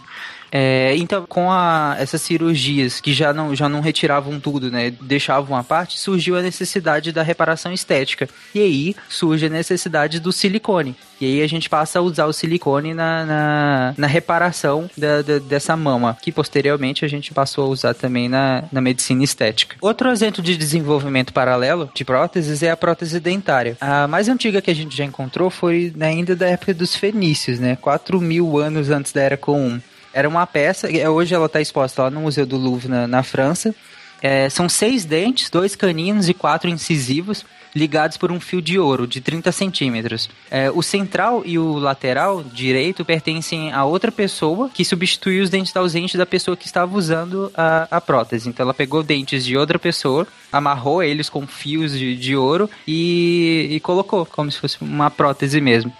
E, e, a prótese dentária, ela, ela evoluiu a partir do momento que começou a ser descrita técnicas de confecção de dentes artificiais, né? Que hoje e ao longo da história ele foi feito tanto de porcelana, de materiais poliméricos, que são aqueles que sofrem ação de polimerização, e ouro também, né? Como a gente falou lá do início, por uma questão social, e entre outras coisas. Não, é legal que a, o tipo de prótese dentária evoluiu, mas o método do trabalho do dentista continua medieval, aquela porcaria, né? que nada, cara. Eu fui tirar o siso semana passada, eu achei que o método evoluiu muito, viu? Nossa, eu odeio dentista. Eles agora usam uma, uma anestesia que é por computador e ele diz que coloca a quantidade certa de anestesia para você não sentir, mas que também não vai deixar a tua boca daquele jeito que deixa a tua boca dormente por, por seis horas. Já devem ter tomado, né? Ah, eu sempre peço pra ficar assim. Dobra a dose, olha o meu tamanho. Cara, quando eu vou, tipo, eu falo, velho, coloca o máximo de tubete que você conseguir. Pode colocar. Nesse que eu fui semana retrasada, ele, ele usou esse tipo de anestesia aí que a boca não fica dormente, cara. Achei muito estranho. E ele sempre fala, né? Não morda o lábio. A primeira coisa que a gente faz é ficar mordendo pra ver o quanto tá anestesiado ou não. Cara, dentista é o principal resquício que nós temos ainda da Idade Média. Achei uma evolução bem interessante, assim, esse negócio da anestesia aí. Isso aí também tá sendo usado na medicina convencional, na medicina não cadeira de dentista, Divago? A anestesia que o pessoal passa tópica geralmente tem um efeito menos, menos parestésico, né? A pessoa não para de sentir. Até porque, às vezes, a anestesia que, que aplica que fica dormente, é que nem o Divago falou, é atópica. Aqui, essa que talvez você sofreu, talvez ele anestesiou o próprio nervo acima no plexo. Aí, por isso que. Aí já não sei. Só sei que ele deu, deu uma torcida no dente e já tinha arrancado. Não senti nada. Isso, isso é um truque do, do. Fica mais fácil fazer no, no rosto, porque no rosto os nervos que sentem e os nervos que movem as coisas, e os, os nervos são diferentes. Os nervos que fazem coisas diferentes na cabeça. Na cabeça, no, você tem um nervo para sensibilidade da língua, um outro nervo que passa dentro do tímpano, que vai dar uma outra parte da sensibilidade da língua. Você tem nervo que vai dar motricidade da boca, você tem nervo que vai dar, que é longe desde a motricidade, que vai dar só a sensação de tato e de dor. Então é bem, é bem separado a percepção. Você aprende onde, onde fazer o bloqueio, onde colocar o anestésico, aquele nervo para de funcionar e a pessoa para de sentir dor. Uhum. Mas continua mexendo normalmente, continua tendo sensação de vibração, por exemplo, a pessoa continua sentindo muitas vezes. Depende muito do, do que você bloquear na pessoa da época que eu fui no dentista as primeiras vezes, pro tratamento que eu tive esse último mês aí, nossa, cara, é, é do medieval pra século XXI. é porque depende também do dentista, né? Depende da experiência dele, que às vezes ele não, não dá conta de anestesiar o, o trigêmeo e aí ele fica com medo, ou, às vezes não tem experiência e aí prefere anestesia tópica. Não, eu estava tranquilo, tinha mão filho. Imagine como é que não deveria ser antigamente com o pão ou comer o cereal, não é E a, própria farinha para fazer isso, a quantidade de grão de areia que não devia ter e como é que não era o desgaste dos dentes, né? Daí a, a necessidade também de, de, se utilizar dentadura para poder suprir esses dentes bastante desgastados, porque o método de fabricação do alimento era muito, muito arcaico, né? É, eu acho que foi evoluindo bastante com a história, né? Tanto que quem tinha todos os dentes, né, casava mais fácil, não é isso?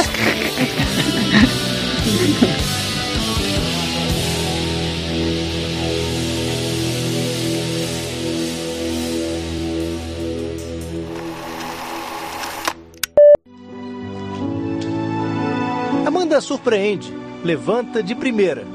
Em seguida, testa o equilíbrio do corpo, quer firmeza, segurança, precisa de muletas. Afinal, lembrem-se de que ela não tem nenhuma força nas pernas. Mas assim que a mente de Amanda diz ao corpo que gostaria de andar, a região em volta da cintura, a última parte que ainda responde ao cérebro, transmite essa mesma ordem ao computador. Isso acontece porque os sensores traduzem os mínimos movimentos de Amanda e a máquina diz ao robô para andar na direção exata em que ela tentou se mexer.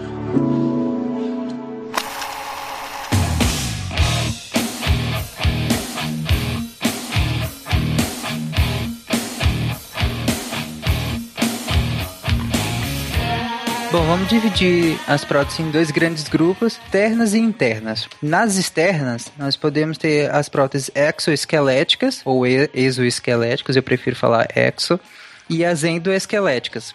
As exoesqueletas, esqueléticas, elas possuem estrutura externa rígida, né? É, ela tem alta resistência, justamente por isso, e um peso um pouco mais reduzido. Geralmente elas são feitas de madeira, plástico é, e pode ser utilizado outro é, em praticamente todos os tipos de amputação.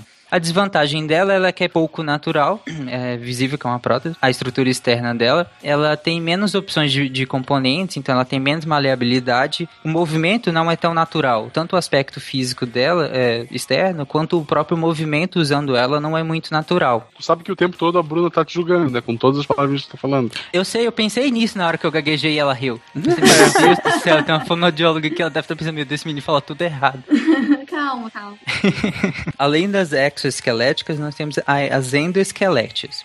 As endo, elas podem ser usadas para quase todos os tipos de amputação, exceto as parciais de pé e de tornozelo elas são superiores que as, as, convencionais do ponto de vista funcional e também estético, porque ela, como elas se articulam melhor, o movimento fica mais natural e esteticamente também é mais bonito, até o, o próprio movimento. E ela pode ser feita de aço, titânio, alumínio, fibra de carbono, entre outros. A fixação dela é, é feita por parafusos, né, que permi justamente permite esse, esse, esse entrelaçamento entre as peças dela, que vai dar esse movimento mais natural. A vantagem dela é a resistência, a durabilidade também, e tem, exige pouca manutenção comparado com, com as outras. Quer falar alguma coisa, Divaco? Não, não, tô tranquilo. ok. Vocês, não, só um pouquinho. Vocês dois param de namorar e prestem atenção no, no que tá acontecendo, tá? Não. Eu já pedi pra vocês ficarem em salas separadas, tá? Mas a gente consegue mesmo assim.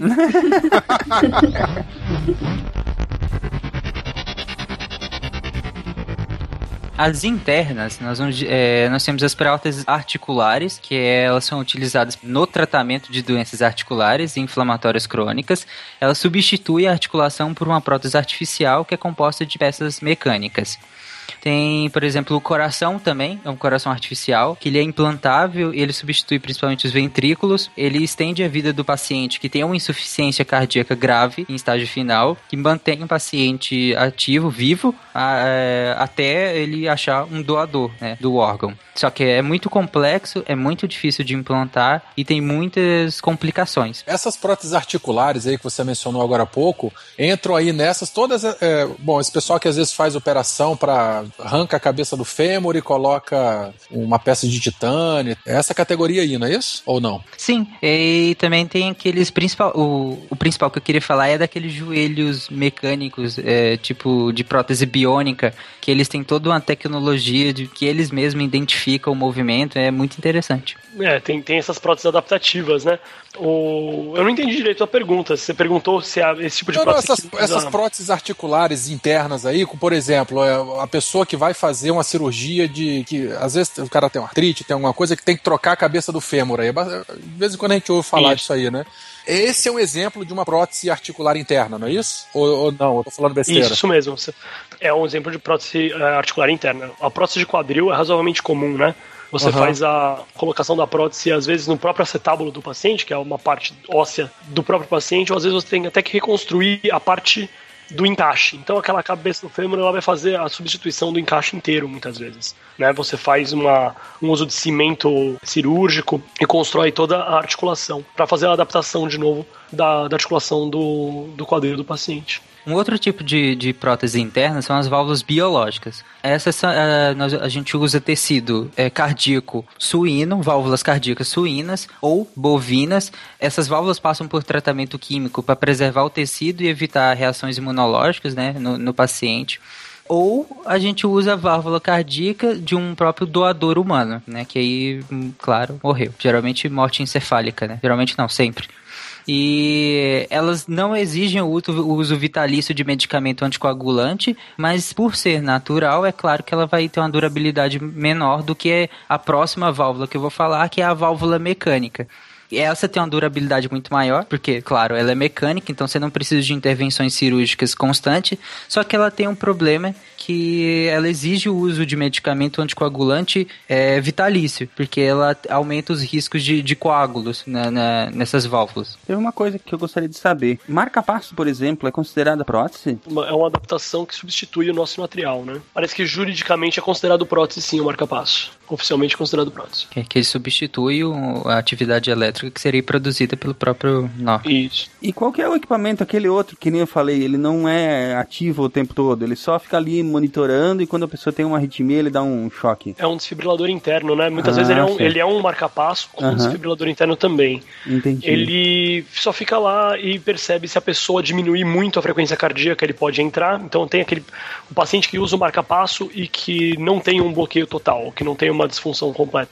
O marca-passo só fica esperando e se essa pessoa fizer uma arritmia, o marca-passo vai fazer o trabalho dela. E existe também o desfibrilador. Dá até pra ouvir o capacitor carregando? Ah, se, se for o desfibrilador, provavelmente vai dar pra ouvir, porque ele faz um, ele dá um choque razoável. Mas nesse caso, o desfibrilador ele em ação quando a pessoa tem uma fibrilação do, do, do ventrículo mesmo, que é uma uhum. coisa muito mais grave do que só uma arritmia. Não que a arritmia não seja grave. Até tem uma, um vídeo na internet que é bem bacana de um jogador europeu que ele, ele usa um desses, né? E mesmo assim é, é atleta profissional e tudo. E durante o jogo ele teve uma arritmia, ele desmaiou. E aí você, você percebe nitidamente que ele, ele cai e aí o, o distribuidor começa aquela contagem para ver se ele não volta sozinho, né? E aí ele dá aquele choque. E o, quando ele dá o choque, o atleta dá aquela, aquela mexida no corpo, né? E o cara levanta e quer continuar jogando. Esse é o desfibrilador mesmo, né? Uhum. O, o, o marca-passo, que, que entra em, em, caso de arritmia só, é, ele faz uma coisa bem mais discreta. Uhum. A pessoa não pegar nem passar mal, a pessoa. Sim. Antes dela, antes do, do, da frequência, antes da função cardíaca dela estar tá prejudicada a ponto dela desmaiar ou dela ter qualquer coisa, o, o marca-passo já assume o ritmo do coração. Uhum. Tem que fazer uma escolha na vida, né? Tipo, viver mais e nunca mais ir no banco direito. ah, não, não. Não é tão comum a pessoa ter problema para entrar no banco até com marca-passo. Ah, não é legal por causa do, dos ímãs que eles colocavam antes em volta, mas hoje em dia tá, não, não tá tão agressivo o scan que eles fazem para você, pra você entrar no banco, aquele detector de metais. Mas, mas a versão com o desfibrilador deve dar problema. É porque tem partes móveis, né? Então ele é mais, ele tem mais coisa para dar errado. Eu tenho uma prótese, uma endoprótese de tíbia e eu nunca tive problema com porta de banco. Eu só tive uma vez problema na entrada do Hop Harry, que minha perna apitou.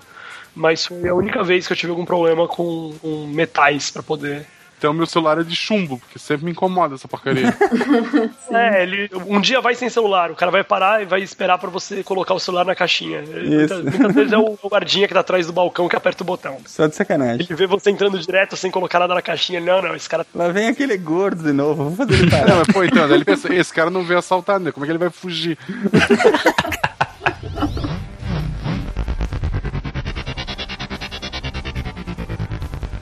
Exoesqueletos. Quanto estamos longe de nos tornarmos homem de ferro? Estamos bastante longe, né? Mas quem sabe que nós não estamos caminhando na direção certa, né? Não estamos dando conta de caminhar ainda.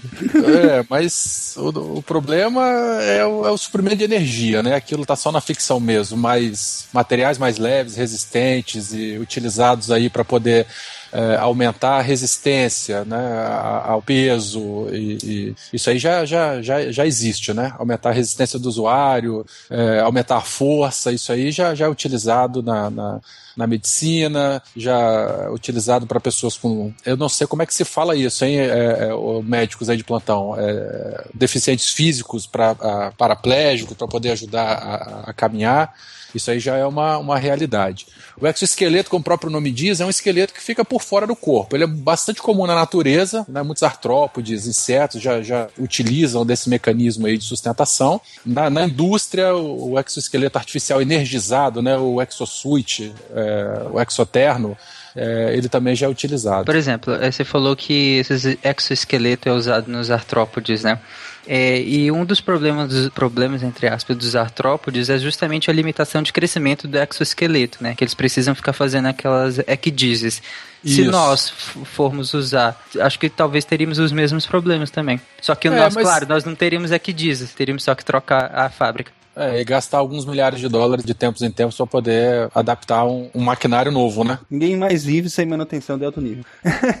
então tem um anime bem bacana que tem essa mais ou menos essa temática, né? Ghost in the Shell, que as pessoas e até volta um pouco naquela questão da discussão filosófica que o Divago estava propondo no começo, né? Que os ciborgues, por assim dizer, né? Que são pessoas que têm muitas partes é, artificiais, né? Elas se questionam se elas ainda são humanas, porque elas simplesmente não, não podem viver sem manutenção de alto nível. É exatamente o diálogo que tem nesse anime, né? Não sei quantos aqui assistiram, mas enfim, é muito bom. Não, nunca vi, Eu não. não assisto anime. Vocês são todos uns fracassados.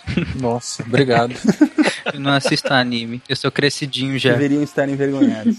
Você principalmente, Tarik. Assista esse e depois vai me falar se é anime de criança. tem outro que tá na pauta ali, que é o Fullmetal, que também tem a prótese, tanto da perna quanto do braço. Durante a Copa do Mundo aí ficou bastante em evidência a, a, o estudo lá do, do Nico Ellis, um, um, cientista brasileiro que desenvolveu um exoesqueleto e a ideia é que ele fosse utilizado por um deficiente físico né, na abertura da Copa, chutando, dando o pontapé inicial do, do da bola em direção ao gramado. É, só que esse assunto ele gerou bastante, bastante discussão, porque uns, uns dizem que não foi dada atenção suficiente. Fala, Tarek, você ia falar aí? É, eu ia falar isso agora, tipo, ele teve essa mídia pra gente, né, que gosta de ciência, mas assim, na, pra, pro grande público foi ali poucos segundos. É, na verdade o problema, o grande problema que aconteceu ali é que deram um pouco de destaque porque o chute não foi no meio do campo, não teve aquele, não, é, não foi, digamos é, assim... É, porque ia estragar o gramado gramado que ah, eles falaram. Deus me livre. Nossa. é, ciência pra quê? Gramado tem que ter, ué.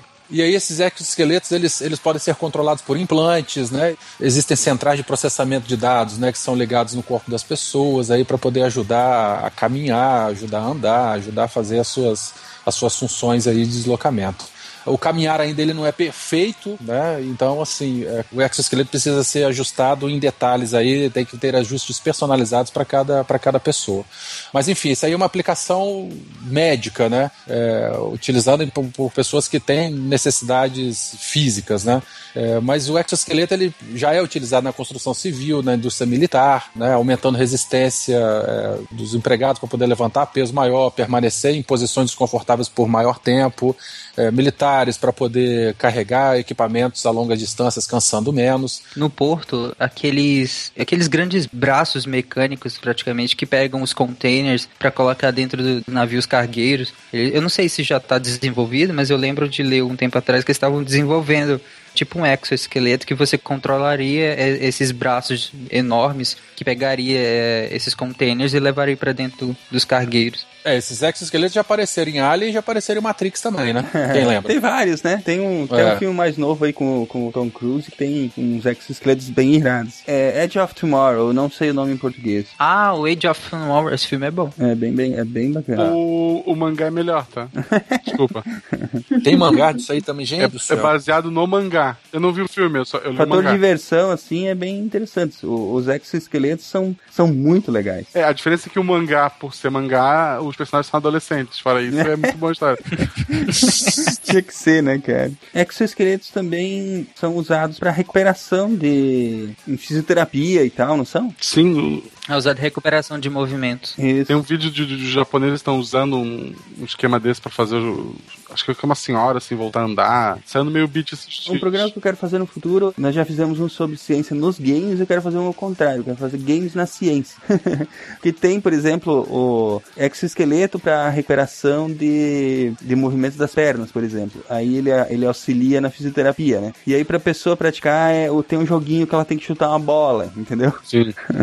Ah, na Batalha do Pacífico tem uma referência disso. De um cara lá que perdeu as o- duas pernas lá. O filme Batalha Naval lá, perdeu as duas pernas e ele tá, faz a fisioterapia dele caminhando num cenário virtual, utilizando as pernas lá, das próteses de perna. Ah, é verdade. Aí, na verdade, eu não, não, não chega a ser um exoesqueleto, mas são próteses. Mas utiliza esse mecanismo aí, um cenário virtual e ele vai andando, suspenso por cabo, pra treinar o equilíbrio e tal. É o filme que tem a Rihanna. É, esse mesmo. Um horror de O filme. meu exoesqueleto favorito é o do Pacific Rim, já que já comentaram. Que precisa de dois pra operar? Dois pra operar.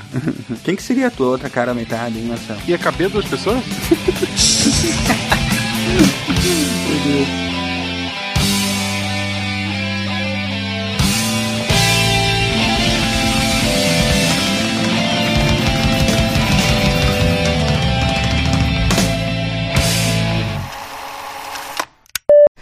Próteses feitas por impressoras 3D estão possibilitando a deficientes físicos a recuperação da autoestima e da qualidade de vida. Com um novo tipo de produção, o aparelho fica mais leve e mais barato.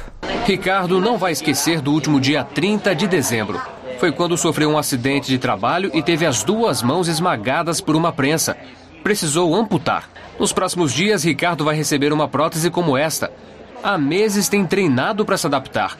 O aparelho foi feito em uma impressora 3D, o que deixa o produto mais leve e barato. A ideia é que a gente consiga colocar logo no pós-operatório, o paciente sair da internação já com a prótese, para a gente poder dar uma perspectiva de futuro, de que ainda dá para fazer as coisas e para ele conseguir ter essa oportunidade de se adaptar.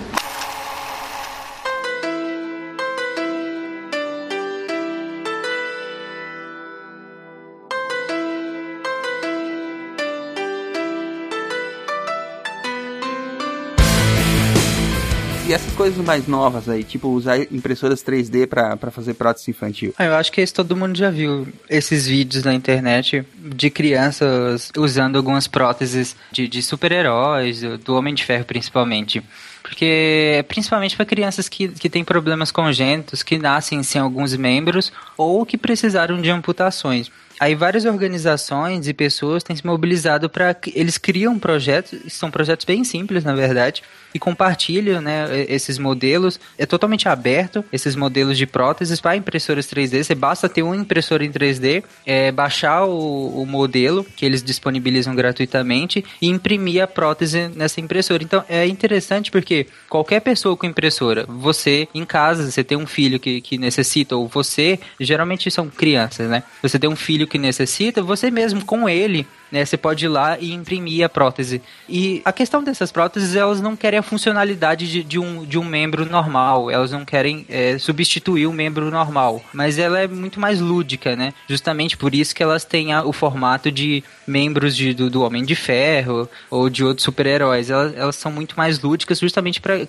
quebrar essa tensão que a criança tem por não ter o membro ou por ter sofrido amputação. E elas têm um custo muito baixo, algumas chegam a 20 dólares, custo do material é, que você imprime essas próteses. O problema é o custo da impressora. É, então, mas tem universidades que compram a, a impressora e disponibilizam. Então, basta você ir, você faz um cadastro, né, falando que você precisa e tal, e a universidade mesmo imprime. Aí, às vezes você paga só o, o material, às vezes nem o material. Até porque o- os próprios pesquisadores já precisam da impressora 3D ou então usam isso como caridade, entre aspas, também. E outras organizações que não universidades também compram as impressoras e imprimem e distribuem para crianças. Todo mundo pode pesquisar na internet aí, bota próteses, crianças, é, homem de ferro, essas coisas. Vai aparecer uma centena de vídeos, é bem interessante porque é, é incrível como retoma a autoestima dessas crianças, sabe? De se sentir inserida. Antes, uma criança que às vezes o amiguinho zoava ela por ela não ter um membro, agora o amiguinho ficará que ele tem uma mão do Homem de Ferro. Então, tipo,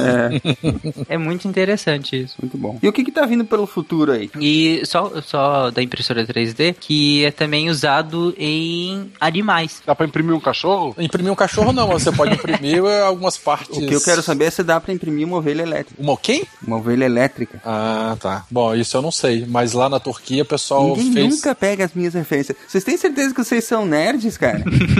Eu, eu- eu li o livro, eu li o conto, calma. São como lágrimas na chuva, essas, essas ovelhas elétricas.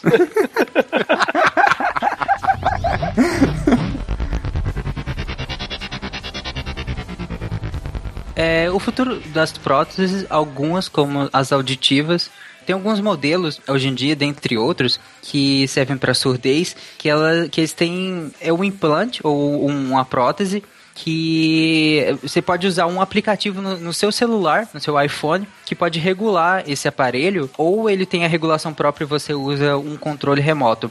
O mais interessante é a funcionalidade dele. É que, por exemplo, vamos dizer que você entra no. E aí vai voltar aquela discussão lá do início de quem colocaria mesmo sem precisar.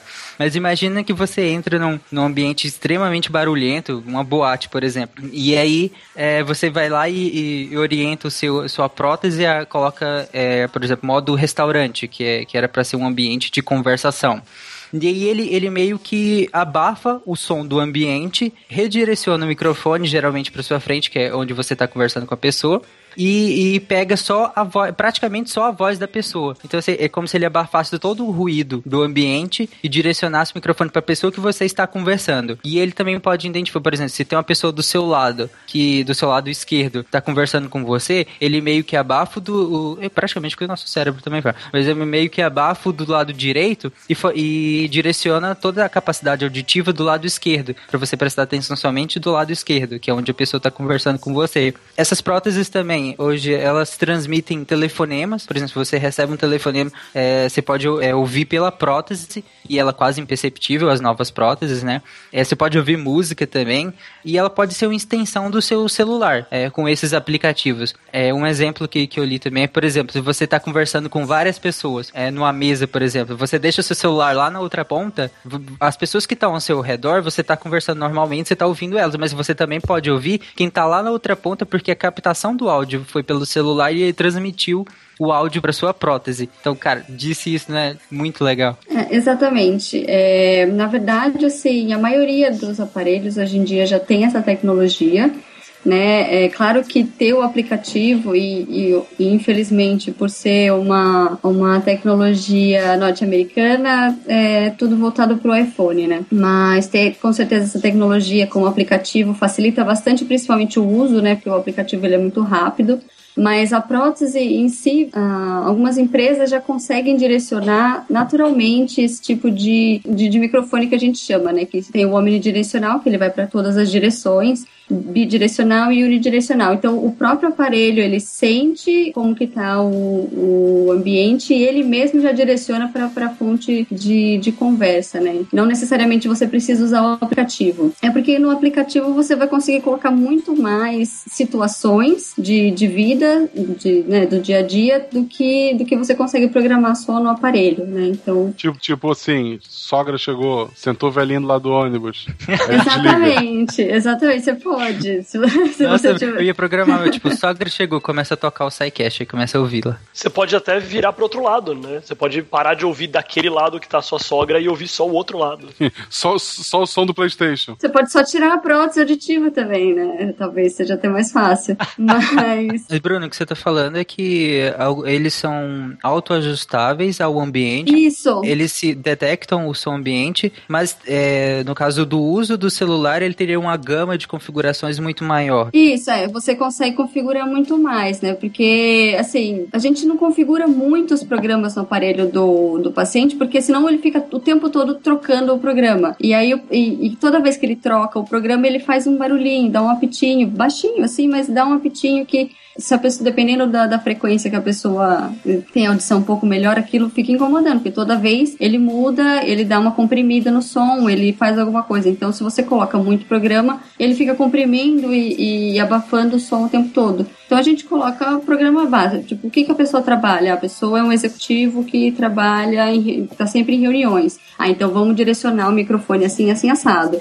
Então você vê o perfil do paciente, é, perfil de, de, de trabalho, de dia a dia do paciente, e você programa o aparelho conforme o perfil dele. Claro que uma pessoa jovem que está no mercado de trabalho, que tem essa acessibilidade do celular, né, aí ele consegue programar e aí não, não necessariamente o, o, aparelho muda sozinho, que às vezes a pessoa também se incomoda com o aparelho mudar sozinho. Se a pessoa se incomoda, a gente adapta um, um para quem não tem o aplicativo, no caso, a gente adapta um controle remoto ou a própria prótese, se ela for externa, né, se for aquela prótese que fica atrás da orelha, o paciente consegue apertar botões e, e ir trocando os programas também né? Então. Vai ficar trocando igual troca de canal, né? Exatamente, exatamente. Mas também você. É, de, então, depende muito do perfil do paciente. Você também não pode colocar vários programas para um paciente que não vai conseguir. Mas daí, você, se você quiser, por exemplo, você pode ter um programa chamado rock, outro programa chamado pop, outro programa chamado dance. Não, não, não, não. Aí é diferente. Aí para você... alguns ele muta. Tem, tem, não tem algum tipo bass boost? Não, não mas aí você, você vai ter um programa de direcionamento, sei lá, do seu programa de música do celular pro, pra prótese auditiva, né? Aí não, não necessariamente a prótese auditiva vai tocar. Você já pensou que é legal se todo o som do ambiente que a gente ouve, ele, ele tivesse um bass boost? É, na, é, na verdade sim, daria para fazer na programação, no, no programa, mas tipo, no programa que a gente usa para adaptar a prótese, mas aquilo incomoda, né, o paciente, não é? Depende, se o cara, se o cara gostar muito de música, ele pode querer colocar, até se ele tiver audição normal. Você, por exemplo, ouviria, ouviria a sogra do Marcelo com um autotune, entendeu? não, aí, aí, já não, aí já não dá para incrementar som, né? Você só consegue mexer nas, nas frequências da fala. Pô, né? tem, que, tem que inventar isso aí, cara. Aí nós estamos voltando para sua pergunta no começo do cast, né? Que se no futuro a gente vai trocar um membro saudável por uma prótese Exatamente. mais eficiente. Ah, cara, uma dessa eu ficaria extremamente tentado. Eu já falei que eu troco meu braço.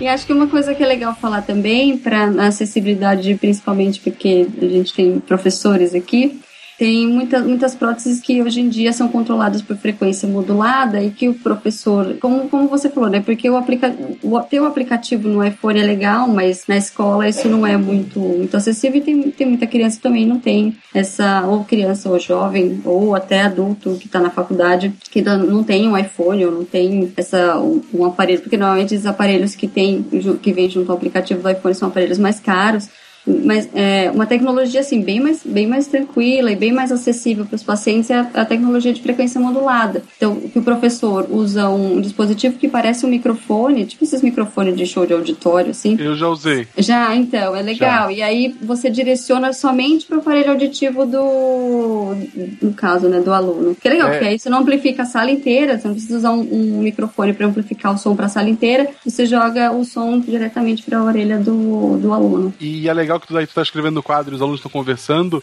tu conversa só com esse aluno com o aparelho, tu fica bando de chato, né?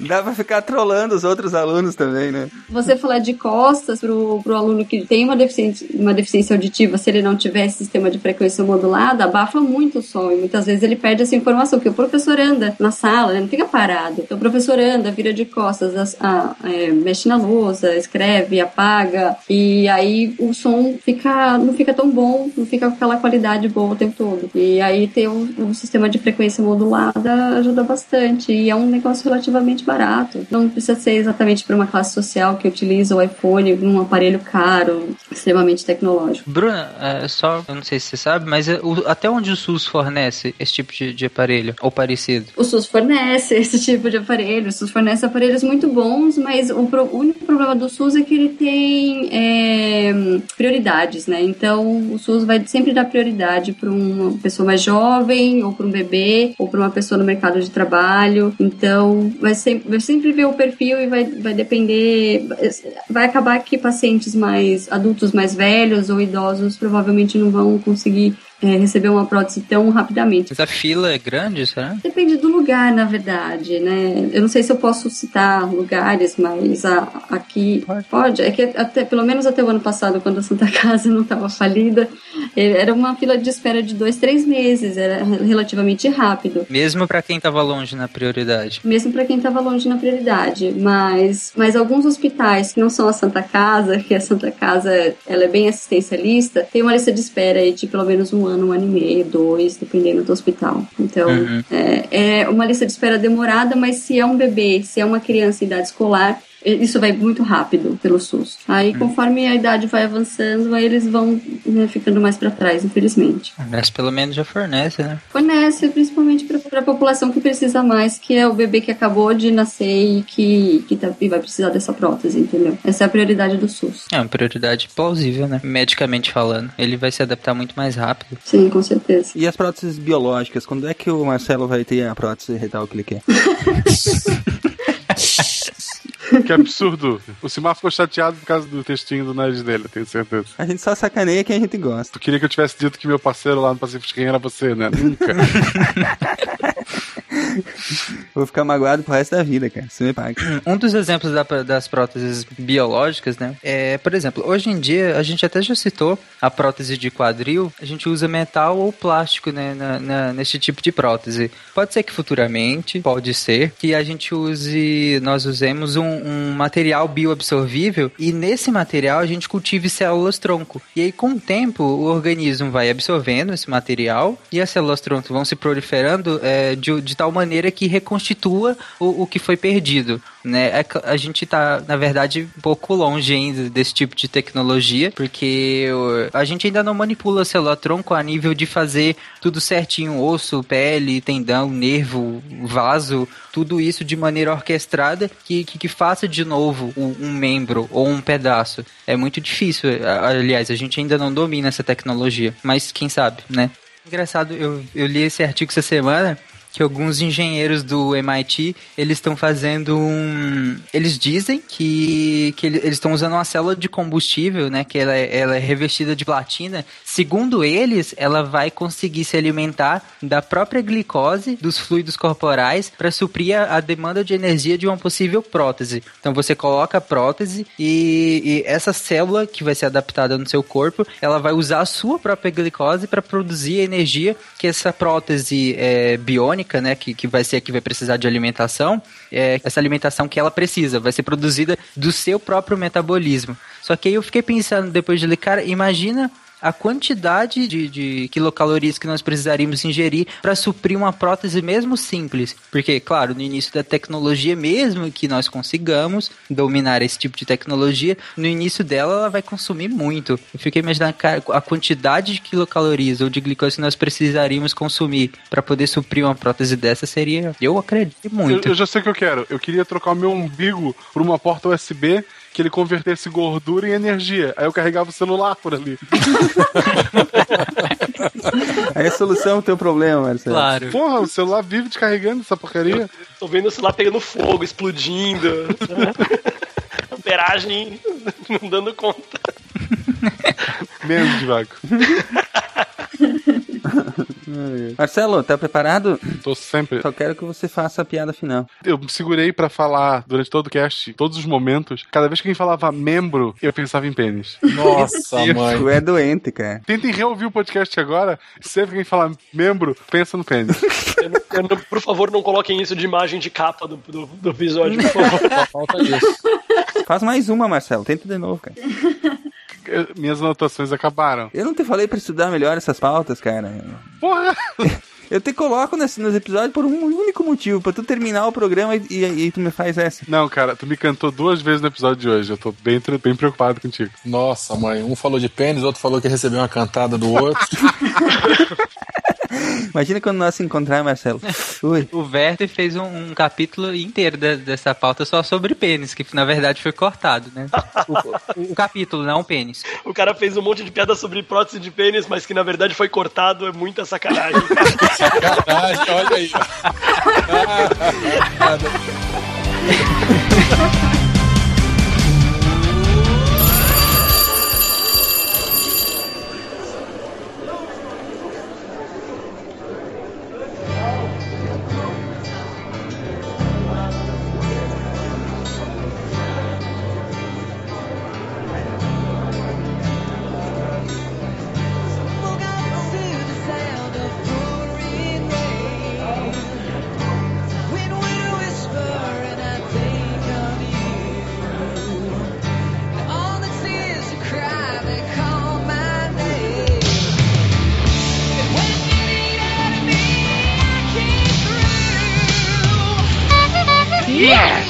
New mail. Muito bem, amigos do Pause, bem-vindos ao quadro de recados do SciCast, a sessão de leitura de e-mails e feedbacks, né, Marcelo? Tô logo, eu tô aqui de novo. Tá aqui de novo, hoje eu amarrei ele na cadeira, não fuja. eu tenho gostos estranhos pra isso disso. tá meio estranho isso, né? Mas tudo Muito bem, vamos lá, vamos aos nossos recados. Bom, mandaram uma coisa aqui pra gente, Marcelo. Euraxes Science Slam Brasil. O que que seria isso? É um concurso de comunicação científica aberto a todos os pesquisadores ativos, acredito que passivos também, no Brasil, é, que tenham mestrado ou, ou, ou mais, né? Aham. Todas as nacionalidades e todas as áreas. Inscrição até dia 15 do 9. Muito bem. A final vai ser no Rio de Janeiro, em outubro de 2015. As despesas serão pagas pela organização. E o prêmio é uma viagem à Europa com visita ao Instituto Europeu de Pesquisa da escolha do vencedor, né? Os links estão aí no post. Se você é divulgador científico, se você trabalha com pesquisa, bole uma maneira bem criativa, bem bacana para participar desse concurso. E boa sorte a todos. Será que o SciCast vai participar? Alguns têm mestrado, é, ou mais. Veremos, né? Mas enfim, fica aí a dica para todos os pesquisadores ouvintes do SciCast. Lembrando que se você quer divulgar qualquer evento ou atividade ligada à divulgação científica ou à ciência, aqui no SciCast é só você mandar um e-mail pra gente e a gente lê aqui na sessão de feedbacks, na sessão mural de recados do SciCast, né, Marcelo? É gratuito, gente. Essa parte a gente não cobra. Muito bem, não cobramos até que a gente fique todo entojado e resolva cobrar. Exato, é, o meu, é, minha, é minha meta até 2016. Quero ficar assim. Olha aí.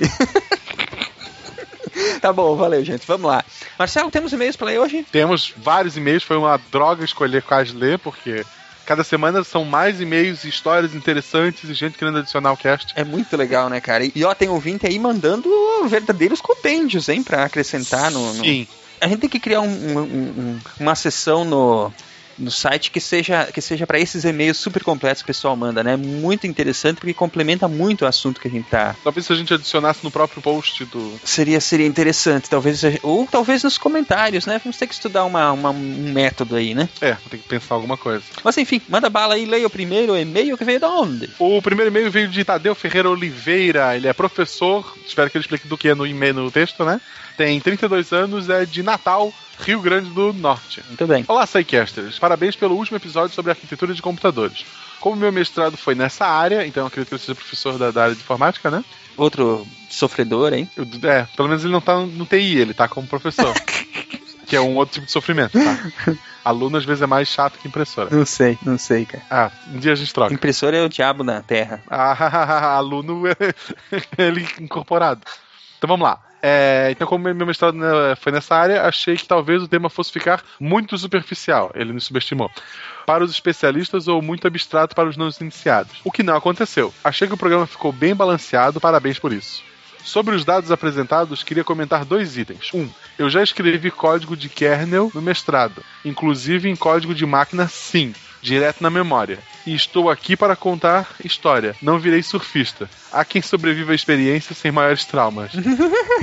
Não, cara, tu ficou traumatizado. Tu tá escrevendo pro SciCast pra contar isso e tu é professor, cara. É, ele virou professor. Não virou surfista, virou professor.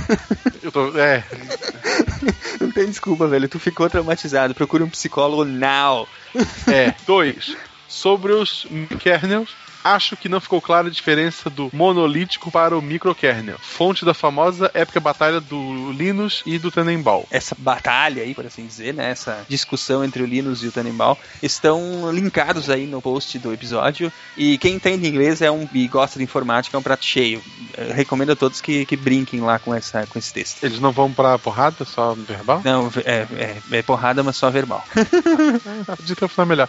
Então, no microkernel, a função de sistema operacional é apenas controlar acesso a recurso e oferecer comunicação entre processos. Assim, a interface gráfica. O acesso à rede, o sistema de arquivos são programados como qualquer outros, enquanto no kernel monolítico, essas atividades fazem parte do próprio kernel, no mesmo espaço de memória. Há uma diferença em relação do nível de segurança entre o código executado em espaço do kernel e o espaço do usuário, mas não quero me alongar aqui, coisa de professor. É.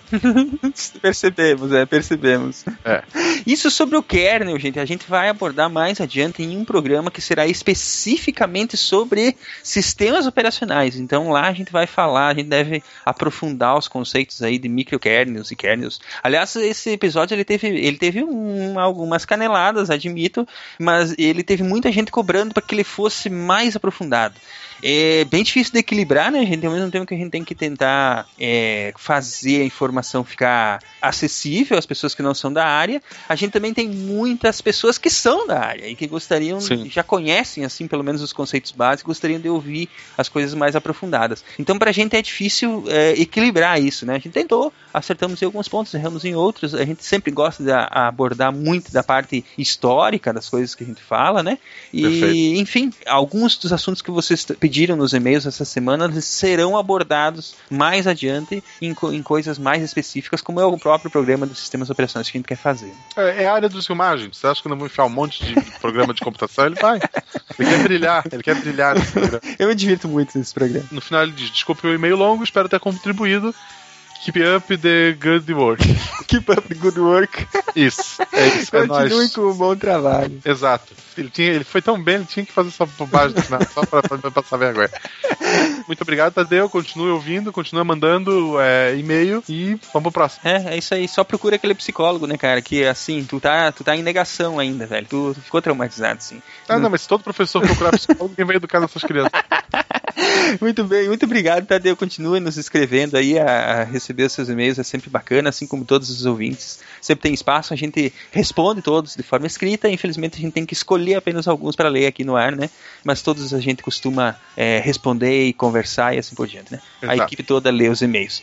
Muito bem, o segundo e-mail vem de Rodrigo Barbosa. Ele é um futuro tecnólogo, está em formação, tem 27 anos e é de Guarujá. Olá, equipe do Sequest, estou enviando essa mensagem simplesmente porque sempre fui louco por tecnologia games, mas mesmo assim estou chegando aos 30 e ainda não, não decidi o que fazer. Relaxa, cara, eu só fui me graduar perto dos 30 também e relaxa. É, nos últimos anos sempre houveram algumas perguntas na minha cabeça que eu não sabia ou não queria responder. Será que estou desperdiçando todo esse tempo que gasto jogando, lendo sobre tecnologia, assistindo desenhos, filmes e seriados? Sim, Sim. você está. É, será que, como todas as pessoas normais, eu devo fazer uma faculdade ou alguma coisa, ou fazer um curso qualquer que para manter minha vida ocupada com algo realmente importante? Não. Sim, você deve. Não. Não? Meio ele vai Tem, fazer pe- coisa- tem pessoas, assim, não são todas. Tem pessoas que conseguem, sei lá, monta uma empresa, consegue se virar com. É óbvio que quanto mais conhecimento ele tiver, mais portas, mais oportunidades ele vai ter. Sim, eu acho assim, vai. É, eu acho assim, a faculdade não é pra todos. Tem gente que, sei lá, que consegue vai se virar, vai ganhar mais do que eu e tu juntos. Sim, vai abrir uma empresa, alguma coisa assim, né? É, então. Bom, assim, mas ele diz aqui, ó, na última sexta-feira, enquanto procurava algo interessante a matar um pouco mais de tempo, descobri o seu podcast. Ele descobriu o SciCast, Marcelo. A priori, ó, tá chique, né? Achei que não conseguiria ouvir as mais duas horas do capítulo sobre engenharia da computação. Mas quase 10 horas depois, realmente, cara, tu precisa fazer alguma coisa de, de realmente importante na tua vida. Após ter ouvido vários, vários capítulos do seu podcast, finalmente percebi que todo o tempo gasto com as futilidades mencionadas acima não foram só um simples desperdício de tempo, mas um glorioso e magnífico desperdício de tempo.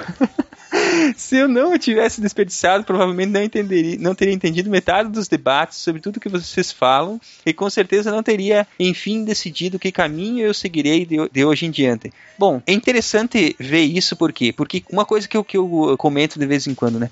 Não existe conhecimento inútil, desperdiçado.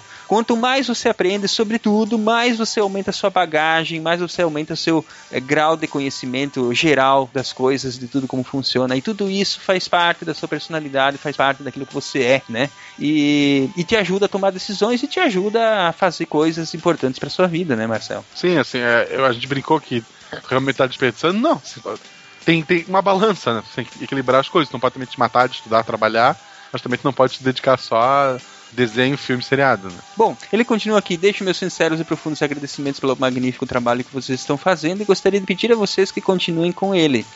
Não sei se, se, ter contato com isso no passado teria surtido tal efeito em mim, mas fico eternamente grato a vocês por terem finalmente despertado algo que estava hibernando aqui dentro, algo que me trouxe uma sensação de que finalmente encontrei minha vocação. Que bom então, Rodrigo, que pudemos é, lhe ajudar com isso e contribuir um pouquinho mais para aumentar o seu conhecimento e para que você decida, então, já que você é um futuro tecnólogo, suponho que você vai fazer curso na área técnica, na área de informática. Então, muito boa sorte aí, estude bastante, que você tenha um excelente, uma excelente formação e que você possa ser um ótimo profissional no futuro. É, isso aí, boa sorte, querido. E é isso aí, não, e não pare de ver filmes, não pare de ler livros, não pare de ver séries, que isso aí tudo é. faz parte também, é bacana e, e, e serve principalmente para despertar curiosidade sobre assuntos mais diversos, né? Sim, sim, daqui a pouco não vai ter tempo pra estar isso mesmo. Verdade. um abração então, vamos ao próximo, Marcelo. Quem mais nos escreve? Então, o próximo é do Cleiton Cavalcante. Ele é programador, tem 24 anos. Ele é de Recife, Pernambuco. Olá, Psycaster. Acompanho o Psycast desde o início e hoje em dia é o podcast que eu espero mais ansiosamente toda semana. Claro, divulgando sempre que posso. Pô, perfeito, cara. Isso aí. Meus episódios favoritos são os de informática, mas só por ser da área, porque gosto realmente de todos os temas. Então ele gosta de tudo, principalmente de informática, por ser a área dele, né? Pra ele entender um pouco mais. Quero acrescentar um pequeno detalhe sobre o fato do desaparecimento da uh, North, North Bridge, é isso? A Ponte Norte, né? No, é, Ponte é, Norte é mais legal, né? nas placas antigas era quem controlava o acesso à memória. Tá. Das placas mães. Com a necessidade de acessos cada vez mais rápidos à memória RAM, foi necessário tirar alguns intermediários, entre esta e o processador. Daí, tendo acesso fisicamente direto à memória, os processadores poderiam aproveitar melhor a velocidade crescente. Com isso, surgiu o padrão DMA, ou Direct Memory Access. Tá melhorando em inglês posteriormente melhorado no padrão Ultra DMA. E não foi somente o processador que se beneficiou do UDMA. Leituras de disco para a memória também passaram a trafegar por este modo, já que deixava o processador livre para outras atividades, assim como comunicação com placa de vídeo e outros periféricos. Ele deu uma. somou aí o cast, né? Como foi melhorada a placa-mãe para ter acesso mais rápido aos componentes. Eu não, eu não entendo nada disso. Obrigado pela atenção e um abraço para todos. PS, como assim não houve citação a, a Prometheus nesse episódio? Poxa, Guaxinim. Falhou na vida, hein, Marcelo? Eu não tava no episódio. Mas a culpa é tua, cara. Tu tem que deixar as referências escondidas. Fica registrado aqui, ó. Eu nunca vou gravar um episódio de informática. nunca. Eu não entendo nada disso. Vou ter que colocar no próximo só pra ter piada de Prometheus. Nunca, nunca, nunca, nunca. o cara brinca, o cara, olha só, vocês não fazem a piada e as pessoas vêm brigar comigo. Claro, você é o responsável por isso, cara. Claro que não, cara. Como não? Ah, para. Ó, oh, Cleiton, deixa a gente terminar de brigar aqui. Muito obrigado pelo e-mail. Deixa eu dar um jeito nesse Marcelo. Vou colocar ele no gancho, cara. Você tá certo. Ele é o responsável por isso. Claro que não. Eu não tava no episódio. Eu, eu, eu nem abri a pauta. Valeu, Cleiton. Muito obrigado, ouvintes. E eu vou aqui brigar com o Marcelo. Vou fazer ele colocar Vai. a citação a Prometeus em todos os, os programas agora em diante. Não tá? Vai. E, enfim, é isso aí, né, Marcelo? Acho que terminamos por hoje. Muito obrigado pelo, pelos seus ouvidos, minha gente. E é isso aí. Nos vemos na semana que vem. Semana que vem tem mais SciCast. Um abração pra todos. Boa semana. Boa semana, pessoal. Toda semana tem SciCast. Toda madrugada de É isso aí. Um abração aqui. Até mais.